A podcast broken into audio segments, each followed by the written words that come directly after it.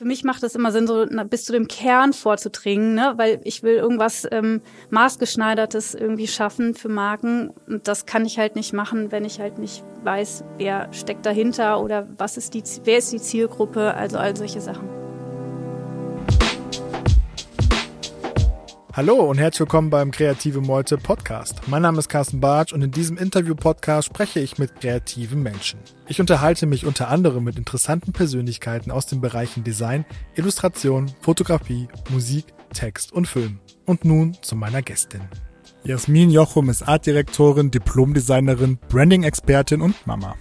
Nach ihrem abgeschlossenen Studium an der Köln International School of Design machte sie ihre ersten beruflichen Erfahrungen neben den klassischen Stationen in Designbüros und Werbeagenturen unter anderem bei einer Modedesignerin.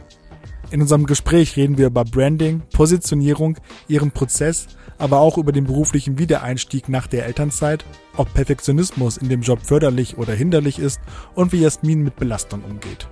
Jasmin ist für mich ein gutes Beispiel einer sinnvollen und sehr professionellen Spezialisierung. Ich fand unser Gespräch zu jedem Zeitpunkt inspirierend und motivierend. Auch Jasmin hat ein wirklich tolles Gastgeschenk mitgebracht. Was es ist und wie du es gewinnen kannst, erfährst du in den nächsten rund 90 Minuten mit Jasmin Jochum. Hallo Jasmin. Hallo Carsten. Schön, dass du da bist. Vielen Dank für die Einladung. Gerne, gerne. Ich freue mich. Wir werden heute sehr viel schnacken über Thema Branding auf jeden Fall. Genau. Und äh, so ein bisschen über das Elterndasein vielleicht.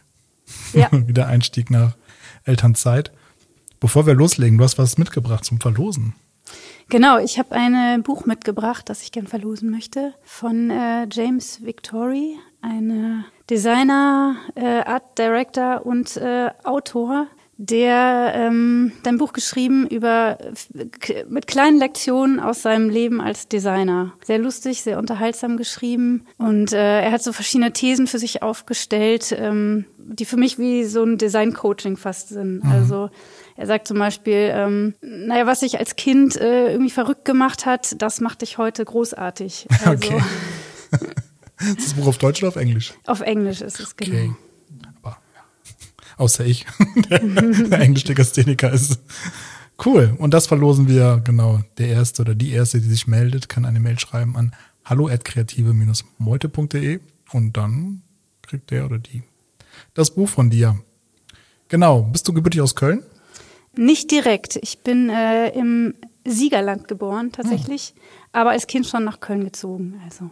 Wie alt warst du da? Ich war sechs. Also ah. ich bin quasi im Umkreis von Köln eingeschult worden. Und warst du schon in der Schule kreativ? Ich glaube, mir ist das schon so ein bisschen in die Wiege gelegt, tatsächlich, ja. Okay, von deinen Eltern. Ne?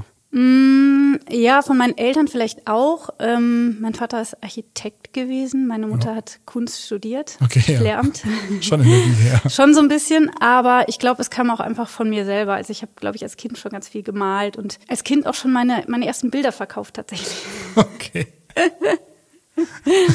Natürlich nicht, weil ich, also doch, eigentlich wollte ich damit Geld verdienen. Es gab bei uns, ich bin halt im kleinen Dorf groß geworden und ähm, da gab es halt wenige Geschäfte, aber es gab einen Kaugummiautomaten. Und ähm, in diesem gab es so kleine Figuren, die wollten wir halt immer haben. Und dafür haben wir dann unsere Bilder gemalt und verkauft, damit wir die Figuren bekommen konnten. Sehr süß. Hat dann später irgendwie auch äh, Kunst LK oder so? Genau, das hatte ich dann in der ja. Schule. Das war für mich auch so die logische Konsequenz, genau okay, wir mal so ein bisschen die Jahre ab und dann bist du 1999 in die Mediengestalter-Ausbildung. Das ist richtig, Wie genau. Bist, warum? Mm, naja, ich hatte irgendwie nach meinem Kunst-LK, ähm, ich weiß noch, am, in der Oberstufe gab es eine Berufsberatung und da waren Menschen aus verschiedenen Bereichen da, unter anderem auch jemand aus der Grafik und mhm. das fand ich total interessant. Und mit dem habe ich dann ein Gespräch gehabt. Der hat mich aber ein bisschen abgeschreckt erstmal, weil er hat mich, das erste, was er mich gefragt hat, ob ich dann einen Mac hätte und einen Mac bedienen könnte. Und so als äh, 17-jährige Schülerin in den ein 90ern was? hat man natürlich keinen Mac zu Hause. Aber dein Vater ist Architekt. Ja, das stimmt. ähm, aber nee, die haben auch am PC tatsächlich gearbeitet mhm. damals. Nee, aber das ähm, ja, hat mich dann trotzdem nicht davon abgehalten, mich äh, zu bewerben. Also ich habe mich dann halt so informiert, was es halt gibt. Und ich fand damals Mediengestalter toll. Also ich wollte auch erstmal eine Ausbildung machen. Ja. Nach der Schule, nach dem Abi, ähm, einfach was Praktisches lernen. Habe ich auch gemacht. Und dann war genau, das irgendwie so naheliegend für mich. Dann habe ich, glaube ich, zwei, drei Bewerbungen geschrieben und eine davon war es halt. Mhm. Hast du hier auch in Köln äh, die Berufsschule gehabt? Genau, ja, ja an der cool. Urepforte. Ja, ja, ich auch. Ja, ja lustig. Ähm, wo hast du gelernt? Was war dein Ausbildungsbetrieb? Ich war äh, in einem kleinen Verlag in Köln-Mühlheim, Hopmann Verlag. Was ähm, verlegen die? Die, das war, oder ich weiß, die bestehen auch immer noch, ein sehr kleiner Verlag im Bereich Kultur. Die hatten ein Magazin, das hieß Folio Medien. Mhm. Und äh, später gab es dann noch äh, einen Kulturkalender Apart und Kultur in Köln. Also mhm. es war aber auch ein bisschen gekoppelt an so eine Werbeagentur, die auch viel im, im kulturellen, im Design- und Architekturbereich tätig war. Also so.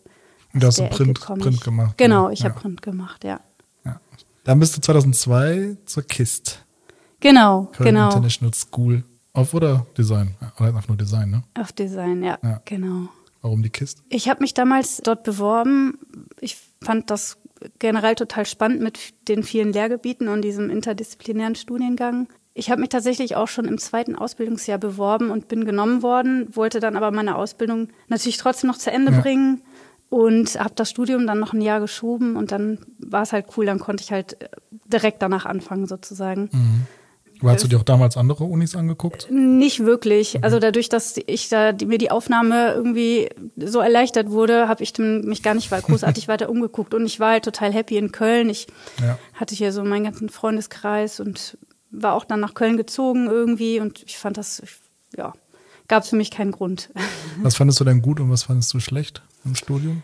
Gut, man muss sagen, es ist schon ein paar Jahre her. Es ist ein paar Jahre her, genau. Ich habe ja auch noch auf Diplom studiert, also ja. Äh, in der Zwischenzeit hat sich mit Sicherheit auch einiges verändert. Ich hatte halt auch Glück, dass ich noch so die, die ganze alte Schule mitbekommen habe, also die, die auch die KISS gegründet haben, mhm. so Professor Erlhoff, Frau Brandes, äh, Günter Horntrich und ähm, von denen habe ich auch wirklich sehr viel mitgenommen. Und für mich war die Kist einfach so nach einer, also nach meiner Ausbildung und so diesem praktischen war das halt so eine richtig schöne Spielwese. Also ich ja. fand das so super, man konnte sich da so austoben. Ich habe das halt für mich total ausgereizt, die die Werkstätten zu benutzen. Ich war, glaube ich, Dauergästin im im Fotostudio. Ich habe Skateboards gebaut, ich hab, ja, cool. äh, war in Brasilien für ein Projekt, also ich habe Survival Design gemacht in Frankreich im, in den Vogesen, also ich weiß nicht, ich habe eigentlich nur tolle Projekte da gemacht. Und es war wirklich jedes Jahr, wenn der Semesterkalender rauskam, äh, hatte ich so viele Sachen, die ich gerne machen wollte. Und wie ich jetzt heute finde, gab es einfach, also es ist jetzt auch schon 15 Jahre her, ähm, gute 15 Jahre her, gab es halt einfach schon viele Studiengänge, die, ähm, die damals vielleicht sogar ein bisschen unterschätzt waren, aber die eigentlich sehr, sehr, sehr zukunftsfähig waren. Also es gab damals schon zum Beispiel Gender Design. Ähm, mein Lieblingsbereich war ökologisches Design oder hm. Ökologie und Design. Ach, interessant. Ähm, Genau, und dann, äh, es gab auch Interface Design, mhm. damals auch total unterschätzt. Ähm, und dieses Game Lab haben sie auch immer entwickelt, ne, glaube ja, ich. Ja. ja, also ich, für mich war das äh, total super und ich ähm, habe halt auch während des Studiums immer noch viel gearbeitet. Also ich habe auch für den Verlag weiter ähm, noch gefreelanced nebenher sozusagen und dieses Kulturmagazin betreut von grafischer Seite. Und dann war das für mich halt echt so die totale Experimentier-Spielwiese, dieses Studium. Also ich fand es super. Ich fand es auch eine gute Ergänzung. Also ich habe auch, wie gesagt, Mediengestalter gelernt mhm. und dann nochmal das Studium. Ja. Und das war wirklich gut. Genau, weil ich habe im Studium auch gemerkt, also ich hatte auf jeden Fall super viele Vorteile dadurch, dass ich erst die Ausbildung gemacht habe, in der ich so mein Handwerk gelernt ja, habe und genau ähm, weil viele, die, die das nicht hatten, die so direkt nach der Schule kamen, die hingen, also spätestens im Vordiplom hingen die halt total äh, durch und wussten gar nicht, wie sie das alles umsetzen sollen. Wie sie hatten den Mac zwar, bedienen können. Ja, tolle Ideen, aber äh, kein Know-how dazu. Und das hat es mir halt auf jeden Fall erleichtert. Also ich konnte mich sehr so darauf einlassen, ähm, viel mehr konzeptionell zu arbeiten. Und dafür ja. war die Kiste oder ist die Kiste auch sehr bekannt nach wie vor. Wollte ich gerade fragen. Also mein Eindruck war jahrelang, dass die Kiste sehr theoretisch ist. Also man kann, glaube ich, fast nur Theorie machen, wenn man möchte. Man muss gar keine Praxis machen, stimmt das? Ja, doch, äh, ja, stimmt schon. Also man, man hat ja ähm, also schon natürlich auch Projekte gemacht, ne, neben Seminaren und so und Vorlesungen, aber man konnte die auch sehr theoretisch, sage ich mal, indem man nun Konzept und die Umsetzung quasi so beschreibt ja, oder so. Also bei mir, da ich diesen grafischen Hintergrund hatte, ging es dann oft so in die Umsetzung auch in die Richtung einfach. Aber ähm, ich glaube, man konnte das auch gut ohne, ja. Mhm. Ja, diese, diese Ausbildung davor, das war bei mir bei eher, im ersten Semester so ein kleines Hindernis, weil mhm. ich so ein mhm. bisschen in dieser Werbeagenturwelt irgendwie schnell hübsch machen, so ja. ein ganz böses Wort eigentlich, äh, erstmal so entzogen werden musste, so die mhm. Scheuklappen erstmal ablegen Und ich glaube, meine erste Mappe war auch nicht so gut. da haben sie mir so einen Denkzettel verpasst. So. Ja, das war Komm. damals auch der Vorteil von der KIST. Man brauchte halt gar keine Mappe. Man hat sich ja mit einer Ich Arbeit das mit die, die das- Mappen im Semester. Genau. Ja, Ja. die Semesterprüfung oder so. Also Genau. zumindest an Ecos sein. Also ich hörte raus, du würdest dann nochmal studieren wollen. Ich würde da nochmal hingehen, ja. Ich würde auch sehr gerne jederzeit überhaupt wieder studieren.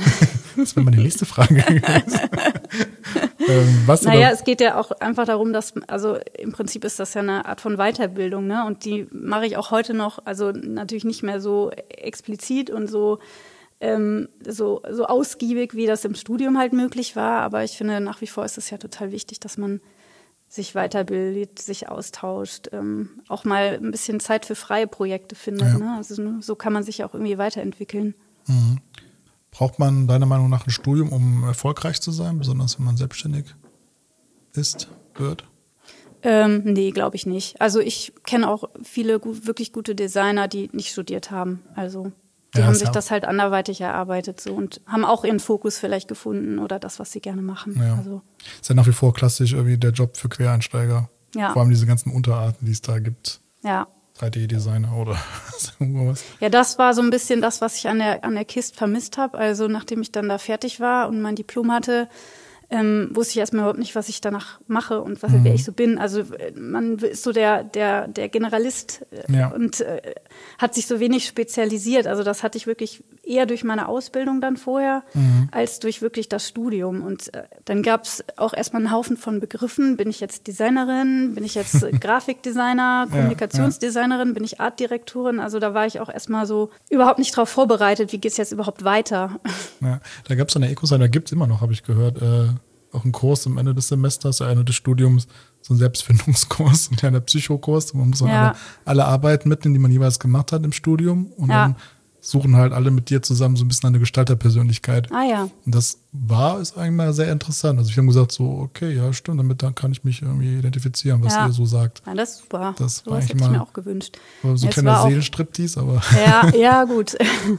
Aber früher oder später muss man sich damit ja sowieso auseinandersetzen. ja, das war ganz gut. In dem Rahmen. So, dann habe ich hier stehen, 2002 bis 2004 Brasilien. Ähm, nee, das stimmt nicht ganz. Das war alles in einem Jahr. Also ich war einen Monat dort. Ach so, ein Monat, okay. Ja, das war halt ein Projekt, was im, in der, an der KIST halt, die waren ja auch sehr international Ja. ausgerichtet und das fand ich halt auch super. Auch immer sehr viele ähm, Studenten aus dem Ausland in Ja. jedem Semester. Und nee, da war ich einen Monat Ach tatsächlich. so, okay. Ja, In so einer anderen Uni. In, genau, in. Curitiba, ja. Dann 2004 bis 2000, äh, 2002 bis 2004 Reinsicht, Mediengestalterin. Also da hast du ausgeholfen als Genau, da war ich, das, so. das ist der Verlag, also das war Hofmann Ah, okay. Verlag und Reinsicht ist die Agentur sozusagen gewesen. Okay, dann kleiner Exkurs. Modedesign 2004. Ja, ich war irgendwann äh, so, als es mit meinem Studium Richtung Diplom ging, hatte ich im Prinzip alle Lehrgebiete belegt, die ich, äh, die ich brauchte und die ich irgendwie, die ich interessant fand. Und dann hatte ich irgendwie noch ein halbes Jahr Zeit und habe ähm, überlegt, ich, was würde ich gern noch machen und habe mich halt für so ein Praktikum äh, bei einer Modedesignerin hier in Köln entschieden, der Eva Kronbach. ähm, in einem ganz kleinen äh, Studio damals oder Atelier und ähm, genau, weil ich einfach auch Lust hatte, noch mal so ein bisschen so einen Quereinstieg in Richtung Mode. Ähm, ja, Kann ja nicht schaden, über den Tellerrand zu gucken. ja, ja, eben, Also- genau. Auf jeden Fall. Dann bist du äh, als Junior AD zur BBDO. Genau, das habe ich äh, nach meinem Studium oder auch schon während des Studiums habe ich, glaube ich, also ich habe sehr viel halt äh, nebenher für kleine Agenturen, große Agenturen, für diesen Verlag ähm, gearbeitet und unter anderem war ich halt auch bei BBDO Sales, genau. Okay. Ja gut, müssen wir auch alles nicht im Detail besprechen. Dann geht's weiter mit die Gefährten Ramato Brand. Oder magst du dazu was sagen? Achso. Zu die Gefährten? Oder generell die, die Station. Ja, ähm, kann ich gerne was zu sagen. Also ich weiß jetzt auch nicht mehr alle ganz im Kopf. Also ich erinnere mich nur noch so, dass ich im, im äh, Studium und auch danach, das Jahr habe ich gefreelanced, ähm, hatte ich einfach so ein ganz buntes Potpourri an, an Jobs und Kunden und ich fand es eigentlich total super. Also ich habe für ein Trickfilmstudio gearbeitet und Hintergründe koloriert. Ich habe ähm, für eine Agentur gearbeitet, die haben ähm, nur für die Bestattungsbranche gearbeitet zum Uh. Beispiel. Ernsthaft? Irgendwann war es auch so ein bisschen langweilig, weil es immer die gleiche Symbolik war. Und Alles schwarz-weiß, oder? Sehr gedeckte Farben, sagen wir so. Oh, da- Das macht Spaß. Aber ähm, ich finde ja kaum eine Branche irgendwie so nicht interessant. Von daher äh, fand ich auch das irgendwie cool. Genau, und dann war ich halt, bin ich halt auch so ein bisschen eher so in die Werbung gegangen, kann man so sagen. Mhm. Und seit 2012 bist du selbstständig unter Genau, dann kam noch meine Station als äh, festangestellte Artdirektorin. Also dann bin ja. ich tatsächlich zu den Gefährten gegangen. Für die hatte ich auch schon viel gefreelanced ein mhm. Jahr über. Und die haben mich halt ähm, immer wieder bearbeitet. Ich wollte erst überhaupt nicht in eine Festanstellung, aber ähm, es war irgendwann einfach so naheliegend, weil ich dann sowieso größtenteils für die gearbeitet ja. habe. Und naja, dann gab es halt natürlich auch irgendwie äh, Aufstiegschancen und ähm, ein Team, was dahinter stand. Und dann fand ich das halt schon ganz verlockend auf jeden Fall, das erstmal so für mich mitzunehmen. Ja, da warst du fünf Jahre, glaube ich. Da ne? war ich fünf Jahre, ja. Da hatte ich auch eine gute Zeit, auf jeden Fall. Also. Da warst du dann als Senior AD quasi angestellt, oder? Ich habe als Junior angefangen und war am Ende Art-Direktorin, genau. Ja, cool. Und äh, ja, da habe ich halt also das erste Mal dann auch äh, so ähm, auf großen Marken gearbeitet. Die haben viel so 360-Grad-Kampagnen gemacht mhm. und viel auch so 3D-Sachen. Hast du gerne Werbung gemacht? Werbung. Also. Also für, in dem Moment war es irgendwie okay für mich. Das war aber auch der Grund, warum ich dann irgendwie nicht mehr für, in dem Bereich arbeiten wollte, dass ich einfach dachte, nee, ähm, ich möchte irgendwie keine Werbung mehr machen. Also nichts, was einfach nur da ist, um Umsatz zu generieren mhm. und was irgendwie nach wenigen Wochen wieder alles in der Tonne landet. Also ich hat, das hat, es hat sich sowieso irgendwann alles wiederholt und dann war für mich so ein bisschen die Luft raus. So, dann gab es auch noch so ein paar ähm, naja, in Änderungen in, in der Agentur und äh, Wechsel von äh, Führungskräften und dann war es für mich irgendwann, ja. Ich bin aber trotzdem froh, dass ich die Erfahrung machen konnte. Also auch irgendwie so, äh, was es heißt, äh, in der Agentur einfach Überstunden ja. zu rocken, ja, ähm, äh, keinen Ausgleich zu bekommen. Also irgendwie ist es auch was, was einfach dazugehörte für mich. Und damals, glaube ich, konnte ich das auch noch besser ab als jetzt. ja, so ein bisschen haben wir auf jeden Fall den gleichen, äh, gleichen Werdegang mit ja, Agenturen und Ausbildung. Interessant, ja. Und seit 2020 unterstützt du SumUp noch, dieses Kartenleseterminal? Jein, habe ich unterstützt. Das war auch ein, also ein super Kunde für mich, weil ähm, also ist, hinter SumUp steckt einfach, ähm, also es war Arbeit quasi für einen Endkunden, aber trotzdem steckt ein riesen Brand-Design-Team dahinter und mhm. ähm, Leider hat SumUp, also ich habe für die noch einen Rahmenvertrag ähm, gehabt, den haben sie aber letzte Woche gekündigt. Oh. Ja, sehr schade auf jeden Fall. Ich hätte gerne weiter für die gearbeitet, aber sie arbeiten einfach nicht mehr mit Freelancern. Die haben einfach ihre Inhouse-Designer mhm. jetzt auch in Köln, die sitzen ja hauptsächlich in Berlin. Und ähm, genau, haben jetzt halt einfach die Designer vor Ort. Sehr schade. Ja, schade. aber, ja. Du darfst dir gerne noch einen Schluck äh, Wein nehmen. Ah, okay, ich vergesse Wir kommunizieren das, ja, ja ganz offen. Okay. Heute gibt es einen Weißwein, einen Brau, Grauburgunder, glaube ich. Na, schmeckt gut. Ja, der ist ganz mhm. rund. So, kommen wir mal zur heutigen Zeit. Heute ähm, bin ich, arbeite ich ähm, selbstständig als Brand- und Grafikdesignerin und ich äh, entwickle in erster Linie visuelle Erscheinungsbilder für Unternehmen, für Gründer und für Selbstständige. Mhm. Unter dem Namen Shocking Grey. Genau, seit 2012 bin ich selbstständig als Shocking Grey. Warum Shocking Grey? Die Frage wusste ich, dass sie kommt. ist Grau eine Farbe? Was ist da los? Ja, genau, aber darauf spielt es ja auch an. Also, ich habe, glaube ich, schon immer irgendwie ein Fable gehabt für Farben und auch für Farbkonstellationen. Und äh, naja, grau ist halt so die Farbe, die so nichts Halbes und nichts Ganzes ist, ne? Irgendwie nicht, nicht schwarz, nicht weiß. Und davon gibt es aber Anthrazit oder grau? Ganz viele Nuancen und es spielt so ein bisschen an auf, ähm, ich weiß nicht, ob du, äh, also Loriot kennt wohl jeder, Ödipussy, ähm, als er mit der Graukollektion ankommt und ein frisches, äh, frisches äh, Aschgrau empfiehlt oder Zementgrau oder Mausgrau. Naja, und ich bin einfach der Überzeugung, dass ähm, jede Farbe irgendwie shocking, frisch, fröhlich sein kann, je nachdem, wie man sie halt inszeniert. Okay. Und mir geht es so ein bisschen darum, das Unscheinbare sichtbar zu machen. Ah, okay, der Gedanke ist schön. Aber Grau ist auch gerade wieder eine Modefarbe. Ja, Grau ist eigentlich, glaube ich, ein Evergreen. Also Kleiner Exkurs. Ja. Wenn, wenn ihr euch, wenn ihr euch ein VW ID3 bestellen wollt, gibt's den für umsonst, also für ohne Aufpreis in Mondgrau. Und es sieht wirklich furchtbar aus. Es sieht, es sieht ganz, ganz furchtbar aus. ähm, was ist für dich ein ganzheitliches Erscheinungsbild? Ein ganzheitliches Erscheinungsbild. Ähm, ja, mir geht's halt ähm, im Design darum, also dass ich eine, dass ich Identitäten schaffe, visuelle Identitäten, die halt sehr durchdacht und ähm, möglichst langlebig sind. Also für mich ist halt einfach Branddesign mehr als nur ein Logo, sondern mhm. es geht halt viel mehr um ähm, das Zusammenspiel aller Elemente, also sei es ähm, Farben, Farbkodierung, Typografie, ein Logo, grafische Elemente, Bildsprache. Also das alles für mich ist so das, was eigentlich ein Branddesign ausmacht.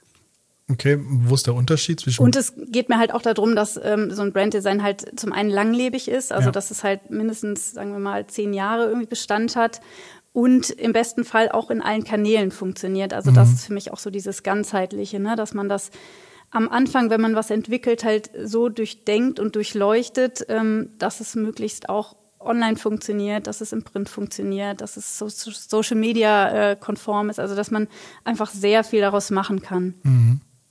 Und wo ist bei dir genau ein Unterschied zwischen Brand Design, Corporate Identity, Corporate Design? ja, das ist immer so die gute Frage. Also für mich ist Brand Design halt das, äh, die Identität von Marken oder das, was ich Marken halt äh, umstülpe. Corporate Design ist eher das, was, was Unternehmen halt nutzen. Der das Unterschied ist, ist für mich halt einfach so, dass Marken mehr so ein, so ein Image haben und mehr Emotionen wecken müssen. Corporate Design und Unternehmen halten sich doch immer eher so ein bisschen im Hintergrund. Wobei das natürlich dann auch wieder verschwimmt, weil es gibt natürlich auch Marken wie, sagen wir, Apple, ähm, die Unternehmen und Marke zugleich sind. Und da funktioniert das auch. Ja. Okay. Was braucht alles ein gutes Branding? Ein gutes Branding. Ähm, also für mich ähm, eine gute visuelle Identität macht auf jeden Fall ähm, Klarheit auf, aus. Mhm. Also dass es einfach sehr simpel ist und sehr ähm, einfach zu erfassen. Ähm, also wie Kurt Weidemann sagte, der der dicke C muss das in den Sand malen können. Ja, zum Beispiel. Also zumindest bei, ja, beim Logo-Design. Genau. Genau, dass es zum Beispiel auch in einer Farbe funktioniert, ne? Das ist es ja, oder dass man es wirklich ja. in einem Strich zeichnen kann. Mhm. Ähm, es sollte einzigartig sein, also das besondere Etwas haben was dann die Marke ausmacht. Und ähm, es sollte sich irgendwie richtig anfühlen für die Marke. Ich gehe halt immer, wenn ich so ein Branddesign entwickle, ich gehe halt sehr strategisch daran und ähm, arbeite mit dem Golden Circle und so der Frage nach dem Warum. Mhm. Und da geht's ja dann immer darum, dass man ähm, naja, erstmal so versucht, den Markenkern oder die Identität, so die Werte zu erfassen, die dahinter stecken. Also was, an was, was ist die, die Vision der Marke? Woran, woran glaubt die Marke? Was will sie verändern? Warum gibt sie überhaupt? Wofür wurde sie gegründet? Mhm. Was steckt dahinter? Und ich finde, da steckt dann halt immer schon ganz viel drin, was man dann quasi ähm, hervorheben kann, auch durch ein visuelles Erscheinungsbild. Und das fühlt sich dann halt auch richtig an. Ne? Das, das spiegelt die Werte der Marke wieder. Okay, was ist der Golden Circle? Der Golden Circle von äh, Simon Sinek, äh, gibt es einen tollen TED-Talk drüber, kann ich nur empfehlen. Ah.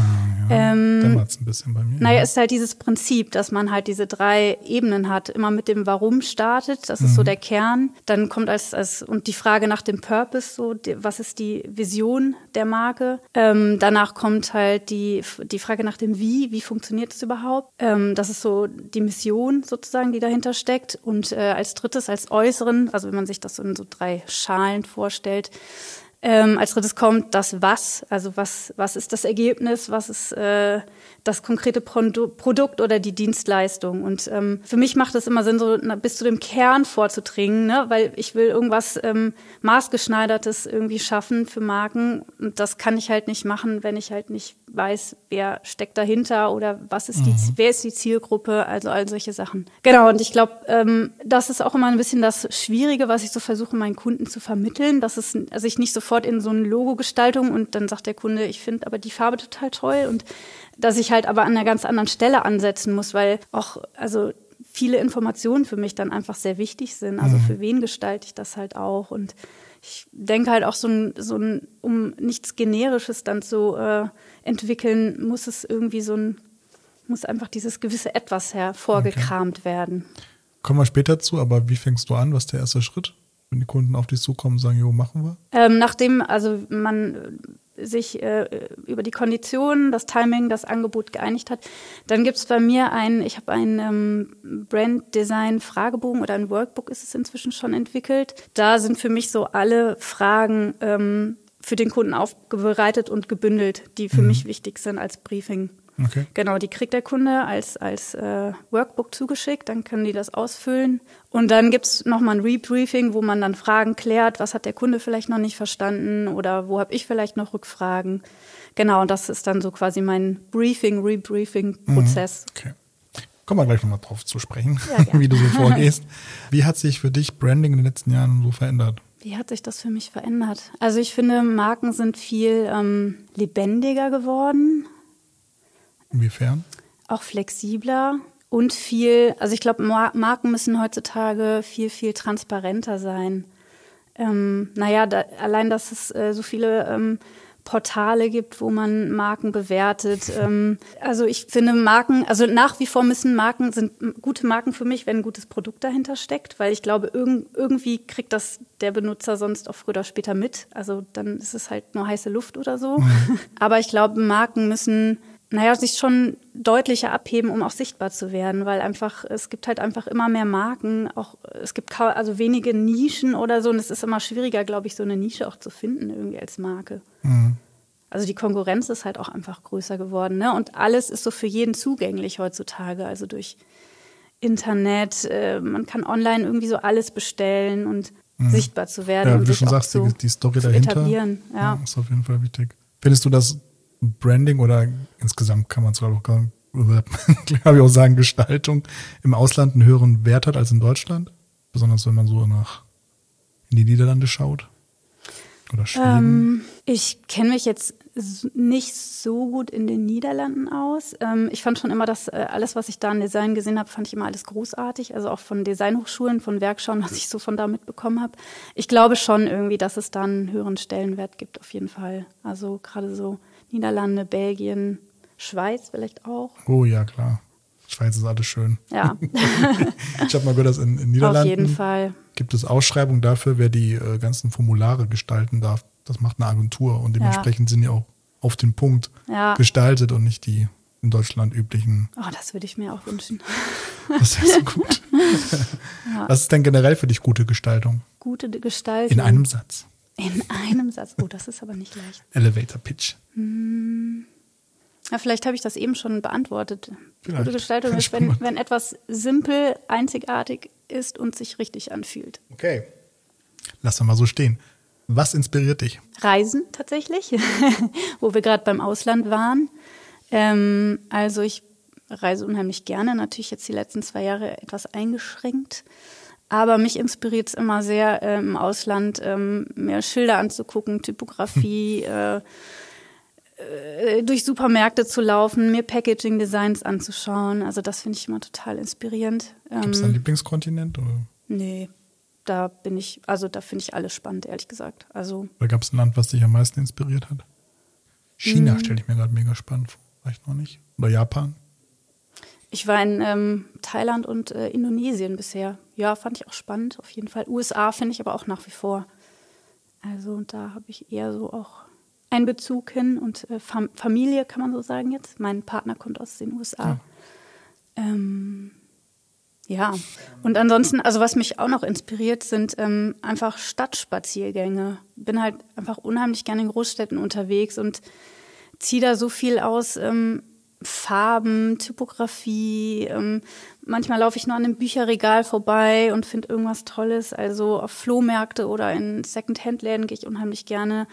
Ich finde es halt auch immer großartig, sich ähm, naja, einfach rauszugehen und nicht nur so auf Pinterest zu hängen, wo man irgendwann in dem gleichen Algorithmus hängt und irgendwie kriegt man immer nur die gleichen Ergebnisse Ja. in grün, blau, lila und ähm, man kommt aber irgendwie auf nichts Neues. Also ich finde es auch voll gut, einfach wirklich zu sagen, rauszugehen und einfach mit offenen Augen durch die Straßen zu laufen oder auch durch die Natur. Natur finde ich auch total, ist Ja. auch total Inspiration. Also Farben in der Natur, äh, Pflanzen, Schatten, alles Mögliche. Ja. Und ähm, Ja, ja, Reisen ist ja eh auf jeden Fall der ultimative Tipp für Inspiration, ja, über den Tellerrand zu gucken. genau. Und wer inspiriert dich? Gibt es da Namen? Ja, ich habe immer mal so Phasen, wo ich dann irgendwie Menschen folge. Also generell habe ich so ein paar Illustratoren, die ich richtig gut finde oder Illustratorinnen auch. Aber jetzt keine, Mhm. Würdest du sagen, dass du perfektionistisch bist? ja. Ist das, ein Vorteil oder ein Nachteil? Das ist Fluch und Segen zugleich, würde ich sagen. also, Mm, ich habe, glaube ich, ein ganz gutes Händchen so für, ähm, für Details und ähm, da auch sehr viel Ehrgeiz und Ambition, äh, wirklich in Details zu gehen. Mhm. Aber gleichzeitig ist es natürlich auch Fluch, weil ähm, ja, oft denke ich dann immer, okay, es geht noch was und naja, dann nimmt es halt kein Ende und das bezahlt mir halt keiner. Ne? Das ist dann immer so mein eigener ja, Ehrgeiz, ja. wo ich auch sagen muss, okay, ich muss vielleicht auch mal was präsentieren, was, wo ich denke, okay, das könnte noch besser werden, aber jetzt eigentlich ist das Ergebnis auch gut und ähm, der Kunde erwartet auch, glaube ich, gar nicht mehr. Mhm. Also Meinst du denn, ja. das nimmt der Kunde oder der Endkunde wahr?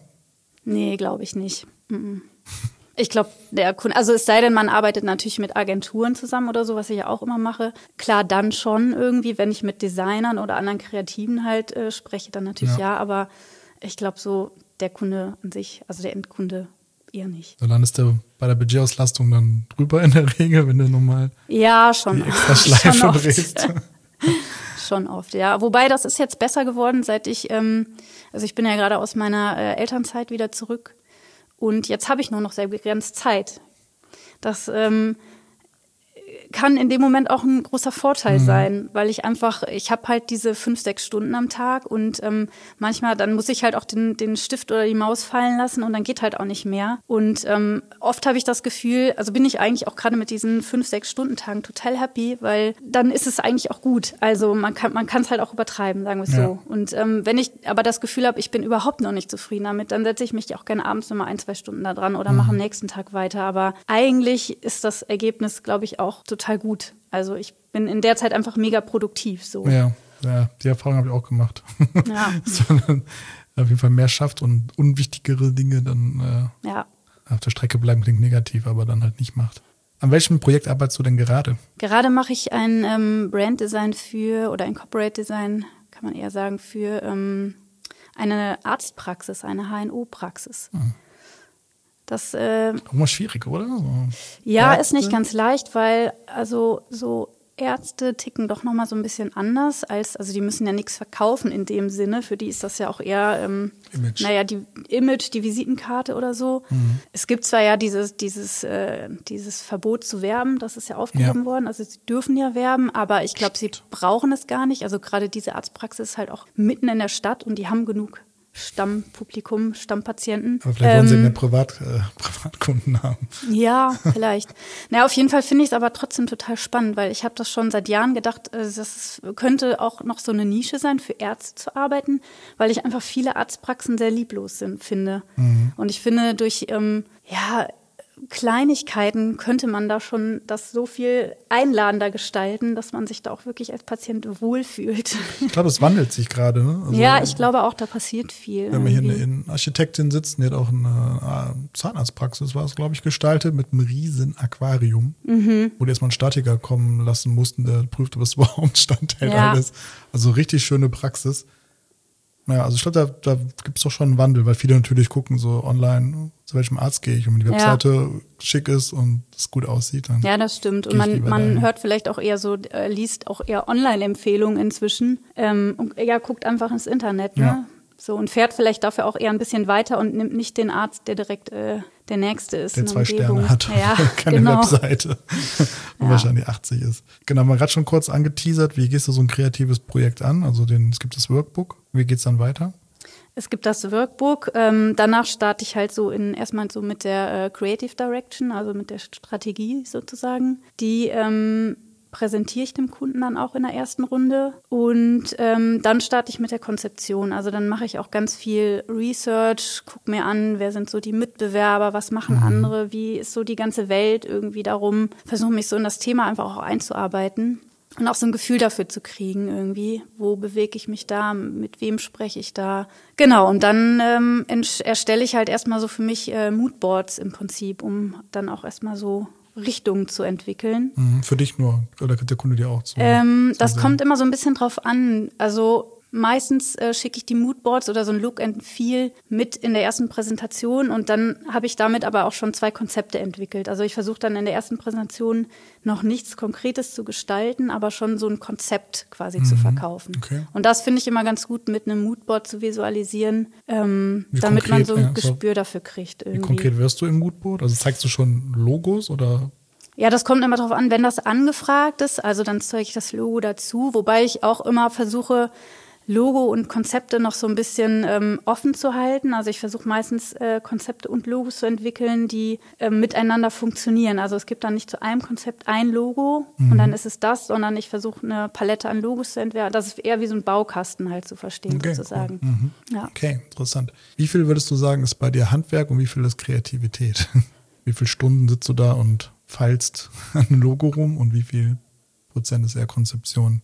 Und Kreativität. Naja, an, also an einem Logo rumzufallen ist ja irgendwie auch Konzeption, oder? Also äh, die Umsetzung, meistens sind Logos ja sehr einfach, das, das, das reine Umsetzen geht dann halt recht schnell, es sei denn, ich muss da noch sehr viel ausprobieren, aber es ist schon viel mehr Konzeption, also dass ich auch nach Schriften schaue und Schriften recherchiere oder überlege, was, was ist die Idee dahinter, was möchte ich damit aussagen. Mhm. Ich auch oft einfach erstmal mit Stift und Papier anfange zu, zu skribbeln sozusagen. Also der konzeptionelle Part ist auf jeden Fall größer. Ja. Auch in dem ganzen Prozess nachher. Also wenn ich dann überlege, was, was der Kunde nachher so kriegt, ist er halt, also ich mache dann halt am Ende schon irgendwie so ein kleines Design-Manual fertig, also wo mhm. dann alles definiert ist, das Logo, die Farben. Einfach damit der Kunde auch damit arbeiten kann oder auch wenn er andere Dienstleister beauftragt, damit die einfach was haben. Ja. Und das Ganze halt wirklich auch so im Sinne des Erfinders äh, sein, seinen Weg findet. genau, aber ja, es ist auf jeden Fall, ähm, der größere Part ist halt Konzeption. Okay. Ich würde sagen, du bist ja schon relativ spitz spezialisiert. Wie denkst du insgesamt über Spezialisierung? Bin ich totaler Fan von. Also ich bin jahrelang auch so mit so einem Bauchladen rumgelaufen als Grafikdesignerin und ähm, das war auch okay eine ganze Zeit. Ähm, dann hatte ich irgendwie 2018 mal so ein Jahr, wo es irgendwie ziemlich eingebrochen ist. Das lag aber auch, glaube ich, daran, dass ich irgendwie nach Berlin gezogen bin und da auch erstmal mir so ein Netzwerk schaffen musste. Mhm. In zwei Jahre habe ich es dann noch so erfolgreich geschafft, ähm, in Berlin zu leben, aber für Köln zu arbeiten. Und das hat dann irgendwann einfach nicht mehr funktioniert. Und dann, naja, habe ich halt erst noch so einen kleinen Exkurs gemacht ins UX-Design, mhm. weil ich so dachte, okay, das interessiert mich irgendwie auch. Habe ich dann aber auch irgendwann wieder verworfen. Also da fand ich es einfach auch super schwierig, als Freelancerin einzusteigen. Und ähm, dann habe ich halt überlegt, okay, was, was will ich denn, was will ich denn eigentlich richtig machen? Was interessiert mich wirklich? Was kann ich gut? Für wen möchte ich arbeiten? Und ähm, welche Nachfrage gibt's halt überhaupt gerade? Und dann war das für mich halt irgendwie so nah, naheliegend. Also ich habe dann so eine Masterclass gemacht, drei Monate, und habe mir in der quasi meine Positionierung erarbeitet. Das ist eine Texterin aus äh, Österreich, Lilly Käuser heißt sie. Die bietet das an fand ich super. Also die hat mir wirklich sehr viel. Masterclass heißt ja immer, ne, man erarbeitet sich das selber, aber ist in einer ganzen Gruppe sozusagen. Wir waren halt, glaube ich, zehn, zwölf Selbstständige und jeder hat an seinem eigenen Projekt gearbeitet, an seiner Selbstständigkeit und man gibt sich dann quasi Feedback und hat halt dieses Coaching noch mhm. inklusive. Ich muss gerade über mich selber lachen. Ich dachte immer, Masterclass heißt Masterclass, weil der Master ah, des ja. Faches dies unterrichtet. Nee, okay. in dem Fall nicht. Vielleicht gibt es aber auch andere Learning. Definitionen davon. Wahrscheinlich. Mhm. Ähm, genau, heute bietest du ja so diverse Branding-Pakete an. Ja. Wie funktioniert das? Ist das auch so ein Workshop oder? Naja, das ist auch aus dieser Masterclass entstanden. Also zum einen meine Positionierung und dann aber auch äh, quasi habe ich äh, für meine Zielgruppe, die ich für mich definiert habe, habe ich ein Angebot formuliert oder habe versucht, Angebote in unterschiedlichen Preisklassen quasi zu gestalten. Und was, was ist so aus meiner Erfahrung das, was am häufigsten benötigt wird in Sachen Branddesign? Also wie kann ich da unterschiedliche Pakete packen? Mhm. Für, ich habe halt eins, so das Take-off-Paket ist für Selbstständige, ähm, also für eher so Solo-Selbstständige, ja. die halt starten. Dann gibt es halt ein Paket für Unternehmen, wo dann auch noch eine Geschäftsausstattung dabei ist oder eine Visitenkarte. Und dann gibt's halt so das, das also das so das Drop-in-Paket, und das Hang-Loose-Paket ist dann das Komplettprogramm, also inklusive Website.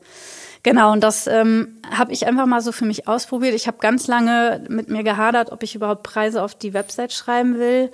Ähm, letztlich sind es für mich eigentlich Beispielrechnungen. Also dann glaube ich, der Kunde kann es so ein bisschen einschätzen. Meistens muss ich dann doch wieder individuelle, individuelle Angebote schreiben, weil dann doch irgendwas wieder anders oder ja. an einer anderen Stelle noch doch noch ein Packaging-Design gewünscht ist mhm. oder so. Aber ich glaube, es hilft so ein bisschen der Orientierung. Und ähm, ich glaube, also ich kann so gezielter Kunden ansprechen und die Leute, die jetzt halt für 150 Euro ein Logo wollen, die kommen dann halt auch nicht zu mir. Und das, ja, das ja. finde ich eigentlich auch gut. ja, also, wir haben einen ähnlichen Ansatz.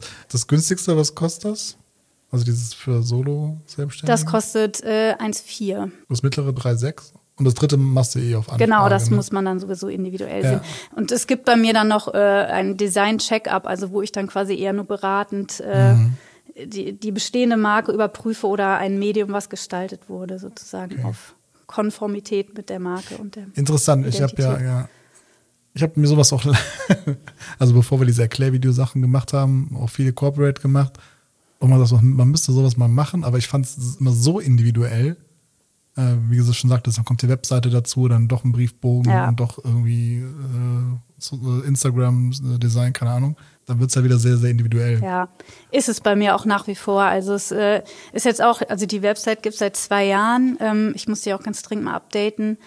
Es war einfach ein Versuch, jetzt mal zu gucken, wie funktioniert das. Und ähm, genau. Also machst du da einen Unterschied zwischen, ähm, sag mal, den, nennen Sie mal das Yoga-Studio um die Ecke und der internationale Großkonzern? Kriegen die auch für 3,6 ein kleines Design für irgendeine kleine Brand, die sie irgendwie entwickeln oder so? Naja, es kommt halt natürlich auf den Umfang an, aber ähm, natürlich auch auf den Kunden. Also ich finde es immer ein bisschen schwierig, weil die meisten Kunden, die so an mich rantreten, sind halt Gründer oder Einsteiger und die haben ja immer das Argument, ja, wir fangen, wir sind ja erst Berufsanfänger oder so, oder ne, wir wollen Ja. uns ja erstmal etablieren. Startups haben kein Geld. Und genau, Startups haben kein Geld und dann kommen sie ja auch noch oft über Empfehlungen oder so denken, sie kriegen dann auch noch so einen Freundschaftsstil. Und ich meine, also ich kann dann halt auch nicht immer noch äh, Rabatt geben irgendwie. Also ja, irgendwann hat es dann halt auch einfach so seine Grenzen irgendwie. Aber ich generell gucke ich halt schon, dass ich, also ich gucke einfach, wer steckt dahinter und was für Geld haben die. Ist es halt jetzt irgendwie NGO oder ein kleines Unternehmen oder ist es ein Startup, das Investoren hat oder eins, was keiner hat? Also ich habe jetzt, oder das ist jetzt auch so mein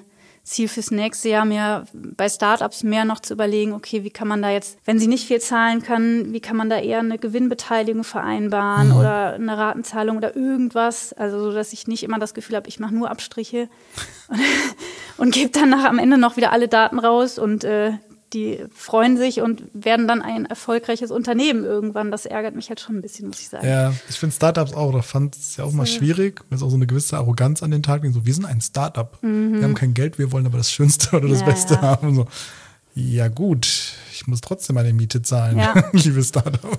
Ja, Ähm, eben. Man, ich kann ja auch nicht verhandeln und sagen, Ja. ja, meine, meine Miete äh, ist dieses, diesen Monat muss auf jeden Fall günstiger werden, weil oder ich ziehe jetzt um, ich fange jetzt neu an hier in diesem Stadtteil.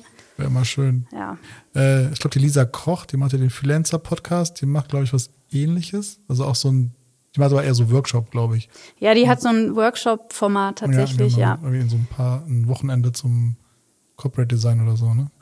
Meine ich mich zu erinnern. Ja, die macht das tatsächlich in einem Tag. Ich finde das sehr Also bemerkenswert. Ähm, ich, ich, äh, also für mich würde das überhaupt nicht funktionieren. Also ich kann nicht, ähm, also ich habe auch gerne ein bisschen, für mich ist es so ein Pro Prozess auch. Ich kann Ja. das irgendwie nicht in einem Tag. Also ich bewundere das auch bei Kunden, die das sofort entscheiden können. Das, das Logo wollen wir. Die null äh, Zeit zum Überdenken, zum Überschlafen oder das, geschweige das irgendwem anders noch zeigen wollen, die es sofort aus dem Bauch heraus entscheiden. Das wollen wir. Und ähm, genauso schwierig finde ich das als Designerin. Also bei mir muss das auch so ein bisschen reifen irgendwie. Ich bin, da, Mhm. Ja, ich so bin auch nicht der Typ, glaube ich, der dann mit Kunden im Nacken da sitzt und, und irgendwelche Logos entwickelt. Nee, also ich weiß ich nicht, ist einfach, ja. glaube ich, nicht meins. Aber ist ja cool, wenn sie das für sich so als Format gefunden hat. Es scheint ja auch zu funktionieren. Also Genau. Müssen wir mal mitmachen. ja. Ähm, Ja, ich kenne sie tatsächlich auch persönlich und sie hat damals mir auch mal erzählt, dass sie halt ähm, das gemacht hat, weil sie ist halt überhaupt nicht der Typ für diese zähen Korrekturrunden Mhm. und nochmal, also sie ist halt genau das Gegenteil und für sie funktioniert das halt total gut so. ja, ich hatte sie auch mal äh, als Gast beim Online-Stammtisch äh, gehabt. Das hat sie im Podcast, hört sie jetzt auf. Ja, genau. leider, ja, auch die ganze Community, glaube ich, Ja, löst die ja, leider ja. auf. Sehr schade. Ja, habe ich auch immer. Schade, schade. Ja. Was machst du denn so am liebsten Kreatives? Ich habe gesehen, bei Insta machst du auch viele Collagen-Fotos. Ja, sowas mache ich total gerne, aber sowas mache ich eigentlich fast eher in meiner Freizeit. Wobei, ich hatte auch schon Kunden, als ich so mit dem Collagieren angefangen habe, konnte ich sowas auch oft für als Bildsprache für Geschäftsberichte einsetzen. Also das hat mich auch total gefreut, dass Kunden das eigentlich genauso wollten und mir da auch völlig freien Lauf gelassen haben, also was den Stil angeht. Genau, aber ich finde es halt super, auch so, ähm, naja, Bildsprachen zu entwickeln mhm. im Prinzip. Also ja. das kann halt auch für eine Kampagne sein oder äh, für einen Social-Media-Auftritt oder so. Also und da bin ich auch sehr experimentierfreudig so. Und ich glaube, Collagen kommen auch wieder. Also ich mache noch gerne Erklärvideos. Ich glaube, die waren nie out, oder? Vielleicht In nicht, irgendeiner nee. Art und Weise immer. Und ich meine, Collage kann ja alles, also man kann ja alles ja. An, an Material, an Farbe einsetzen und das finde ich ist so ein individueller und auch schöner Prozess. Also ich genieße das auch immer mal wieder was von Hand zu machen einfach und nicht am Computer zu sitzen. Vielleicht in 2000ern, da gab es wenig illustratives, collagenmäßiges ja, das. Sein, ja. Also Computer, ja, 3D. Ja. das muss irgendwie genau, da war das erstmal ganz angesagt. Und jetzt geht es eigentlich aussehen. wieder zurück zum ja. Manuellen und so. Und es wirkt auch direkt einfach viel haptischer, ja. wenn es so ein bisschen rough ist irgendwie. Ich habe tatsächlich äh, im letzten Jahr, im Corona-Jahr, das habe ich genutzt, um eine. Welches Corona-Jahr? das erste. Stimmt, wir sind jetzt schon im zweiten im Prinzip. Äh, das habe ich genutzt, um eine Collagen-Ausstellung zu machen. Hm. Die ähm, gibt es bisher auch nur online, weil es gab ja noch nicht so richtig die Möglichkeit, wieder auszustellen. Das würde ich natürlich immer noch gerne nachholen. Und zwar habe ich Collagen gemacht zum Thema äh, Reisen und Corona. ja. genau. Schwieriges Thema. Ja, interessant. Ja, ich habe da. Ähm, Und online gibt es die, pack mal in die Shownotes. Äh, hast du einen Link? Ja, genau. Okay. Findet ihr in den Shownotes. was war dein schönstes Projekt, was du gemacht hast? Mein schönstes Projekt. Also es gibt ein Projekt auf jeden Fall, was ähm, so meinen Weg sehr geprägt hat. Das war ähm, im Rahmen meiner Festanstellung damals bei den Gefährten ähm, haben wir quasi äh, ein Projekt initiiert und zwar ähm, einen Concept Store entwickelt. Also den mhm. gibt's auch tatsächlich. Butch heißt der für alle Helden am Herd. Und das äh, beruht halt so ein bisschen darauf, dass ähm, Damals kam die Beef raus. Ich weiß nicht, ob ich das mhm. das Magazin für Männer. Männer kochen anders so. Also weil das ist ein Fleischmagazin. Bis, dato genau gab es ja irgendwie nur ähm, so, so Kochshops für eher Frauen. Alles ja. sehr schnörkelig, blumig und weiblich. Und ähm, die wollten halt einfach so sehr brachial und äh, rustikal, äh, einfach. Aber auch sehr ästhetisch. Also ja, auf jeden Fall. Ich bin Vegetarier ja, genau. und ich fand die Aufnahmen trotzdem ästhetisch. ich bin auch Vegetarierin und trotzdem konnte ich das in dem Fall vertreten. Es gab ja auch alles mögliche, also nicht nur Fleisch. Das äh, war ja auch nur die, die, äh, die ursprüngliche Idee. Genau, und für diesen konnte ich halt, ähm, naja, so diesen ganzen Prozess des Brandings von Anfang an begleiten. Das hat mich auf jeden Fall sehr geprägt, weil da ging es los mit der Namensfindung. Dann habe ich halt wirklich angefangen, ganz tief zu kramen, so, was könnte das überhaupt sein? Wie soll das Logo sein? Was ist gerade angesagt an Schriften? Wie mhm. bricht man bewusst damit? Ähm, wer ist die Zielgruppe? Und dann haben die halt auch so ein, ähm, da haben wir halt viel nach so alten, alten Industriehallen in Düsseldorf gesucht und geguckt, wie haben die damals so in den USA so Warehäuser gestaltet und Typografie auf Bricks aufgemalt und so. Das war so meine Inspiration und das war ein Konzept, was es dann am Ende mhm. geworden ist. Aber das fand ich halt so spannend, weil man konnte da so tief in diesen ganzen Prozess einsteigen. Und man hatte so, man hatte nichts, was einem so auferlegt wurde. Ne? Und das ist für mich eigentlich so heute geblieben, dass ich so mir es so Spaß macht, was von von von von null zu schaffen sozusagen. Wäre jetzt die nächste Frage, die vielleicht da ganz gut anknüpft. Was macht in deinem Prozess am meisten Spaß? Oder was macht dir am meisten Spaß? Am meisten Spaß macht es mir, wenn ich Ideen habe, die aufgehen. also wenn ich irgendwie so was gefunden, also der, ich finde der erste Prozess, äh, so die Konzeption ist immer so das Schwierigste, weil dann weiß man auch noch nicht so richtig, äh, wo, wohin geht's so, gefällt's dem Kunden. Wenn ich dann aber irgendwie eine Idee habe oder auch anfange, Dinge zu kombinieren oder Ideen, die ich gesammelt habe, zu kombinieren und ich merke, okay, jetzt geht das auf und jetzt äh, nimmt das so eine Form an und jetzt kriegt das auch so einen Titel und jetzt weiß ich genau, in welche Richtung es geht. So ab dem Moment macht es mir halt total Spaß. Hast du denn Angst vor der weißen Seite? Nö, eigentlich erstmal nicht, weil okay. die erste Seite packe ich erstmal voll mit allem und dann sortiere ich und sortiere eher aus. Aber am Anfang fange ich immer erstmal an, alles reinzupacken. Aber du kennst doch bestimmt die Tage, wo man einfach nicht weiterkommt. Machst du dann Feierabend? Mm, ja, also aus Erfahrung mache ich dann lieber erstmal was anderes, ja. weil sich da so festzubeißen, das bringt irgendwie nichts. Am nächsten Tag wird ja alles besser. Genau. Ja, oder manchmal kommen einem dann ja auch, mir kommen halt auch oft Ideen einfach, wenn ich wirklich mal abschalte, wenn ich ja. dann irgendwie abends joggen gehe oder so, und dann denke ich so, ah, klick, das könnte ich nochmal gucken. Oder ich mhm. laufe irgendwo vorbei und sehe was. Also ja. ich finde, sich da so drauf festzubeißen, das bringt halt dann in dem Moment wirklich gar nichts. Ja, stimmt. Ist deine Arbeit sinnvoll? Naja, die Frage ist, ähm, die Frage ist, was ist der Maßstab? also ich versuche ja schon irgendwie möglichst ähm, naja, langlebig und nachhaltig zu arbeiten. Aber wenn man das jetzt natürlich so äh, im ganz großen Ganzen gesellschaftlich betrachtet, ist, glaube ich, generell unser Beruf nicht der, der sinnvollste oder der, naja, der, der Gesellschaft jetzt den größten Nutzen bringt. Also ich glaube schon, dass Design hilft, ähm, naja, sich zurechtzufinden, sich zu orientieren und auch Entscheidungen zu treffen. Mhm. So. Aber ähm, ja, auf viele Sachen kann man natürlich verzichten. Also. Aber findest du nicht, dass Kommunikationsdesign wir kommunizieren ja irgendwas. Das natürlich. Im sinnvollsten eine sinnvolle Botschaft. Wenn man das gut macht, doch sehr sinnvoll ist. Auf jeden Fall. Beispiel ja. Corona. Ja.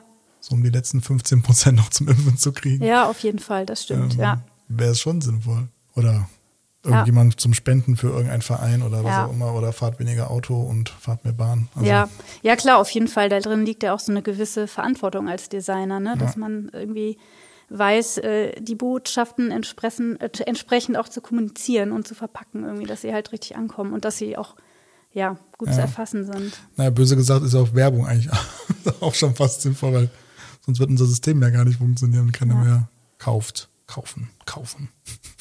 Naja, gut.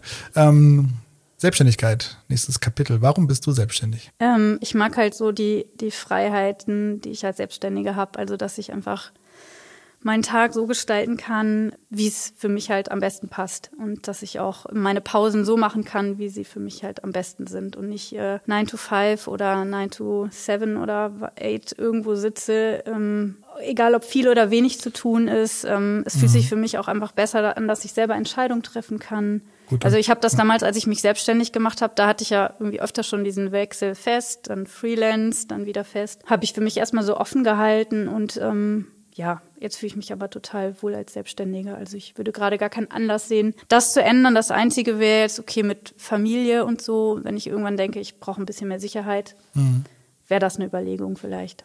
War der Schritt denn schwierig? In die Selbstständigkeit? Mhm. Nee, eigentlich gar nicht. Also ähm, gab es keine Komplikationen?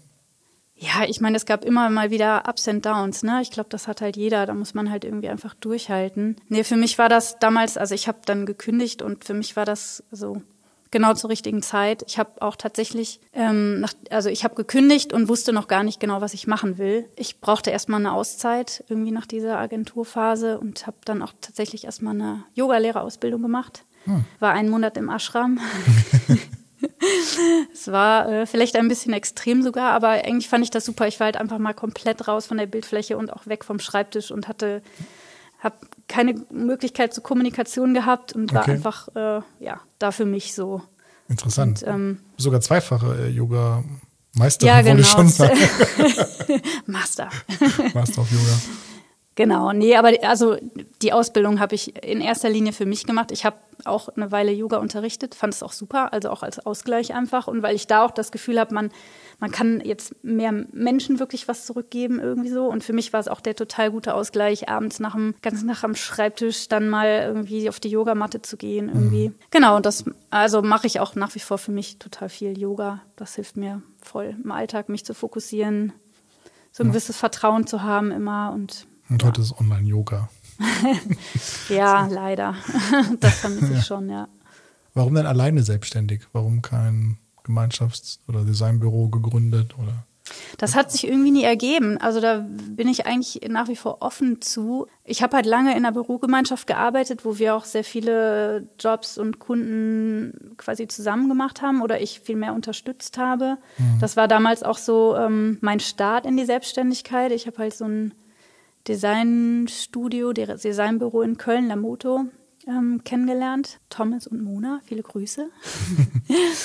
Genau, und ähm, die haben damals jemanden gesucht, äh, der einen Büroplatz in ihrem Büro halt quasi anmietet und ja. gleichzeitig auch jemand, der sie unterstützt. Und da mhm. haben wir wirklich sehr eng auch zusammengearbeitet anfangs. Das ist dann auch echt gewachsen. Sie hatten irgendwann auch einen Angestellten und irgendwie insgesamt waren wir vier Freelancer, die da saßen und das war auch richtig cool. Also, aber ich bin dann halt, ich habe irgendwann halt mein ähm, ich wollte irgendwann weg aus Köln und bin nach Berlin gegangen und habe meinen mein Büroplatz gegen ein Zimmer in Berlin getauscht.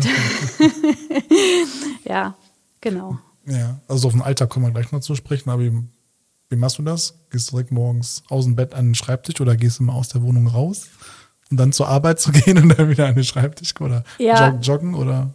Ja, meistens äh, sieht es halt gerade so aus, dass ich äh, unsere Tochter zur Kita bringe und dann Stimmt. an den Schreibtisch gehe. Beziehungsweise, wenn ich dann wiederkomme, erstmal eine Runde aufräume. Das macht man doch abends. ja, auch, aber das, äh, das Chaos geht ja morgens weiter. Das fängt ja morgens schon wieder an. Das geht immer schnell. Da fliegt so ein kleiner Tornado durch die Wohnung und schon ist überall wieder Chaos. Verstehe. Genau, und dann gehe ich an den Schreibtisch, ja. Okay.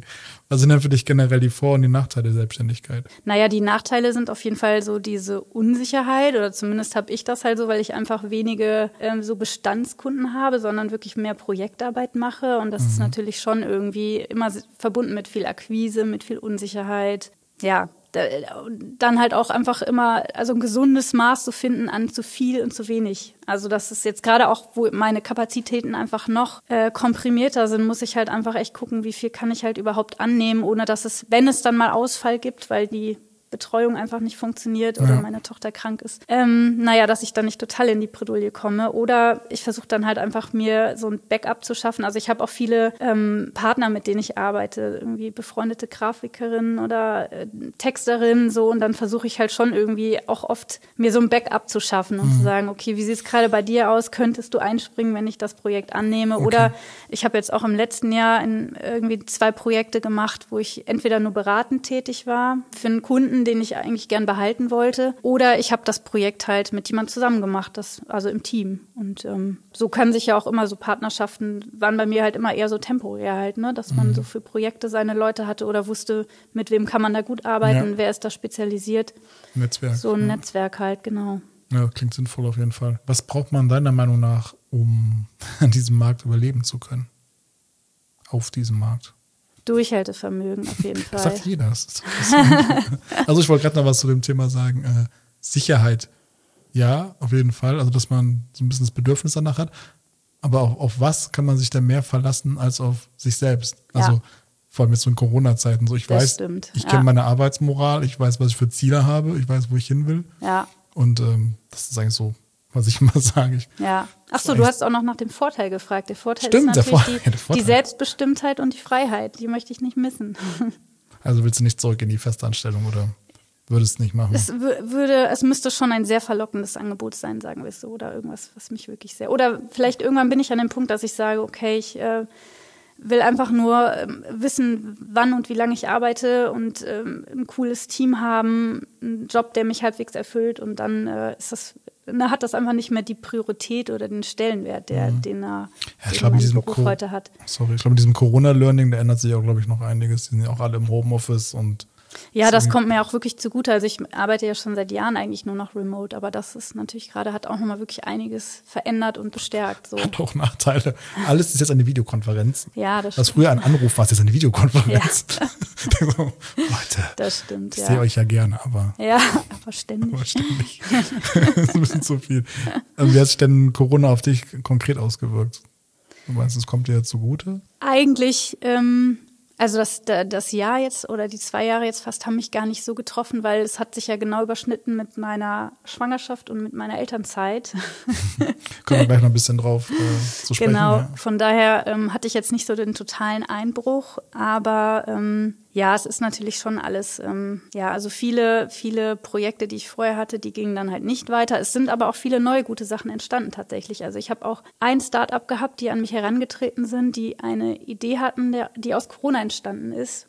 Nämlich ein aus dieser ganzen ähm, Klopapierhamsterei. Das ist ein Hygieneprodukt fürs PC entstanden. Das kann Ah. ich jetzt leider noch nicht verraten, aber genau. Und dann brauchten sie ein, ein Branding und ein Corporate, äh, ein Packaging-Design von mir. Und das war total super. Aber das Problem ist nur in Deutschland. Das ist ein sehr regionales Problem. nee, das war, die waren tatsächlich aus Österreich. Okay. Also ja, das hat Ja. ist auch in anderen Ländern wohl so also eingeschlagen. okay, es gab ja nur einen Witz, dass in Italien alle Kondome kaufen und in, oder in Frankreich. Oder Frankreich Ja, Baguette oder Rotwein so, ja. oder so. Ja, ja. Ne? so, wir leben im falschen Land. Ja, genau.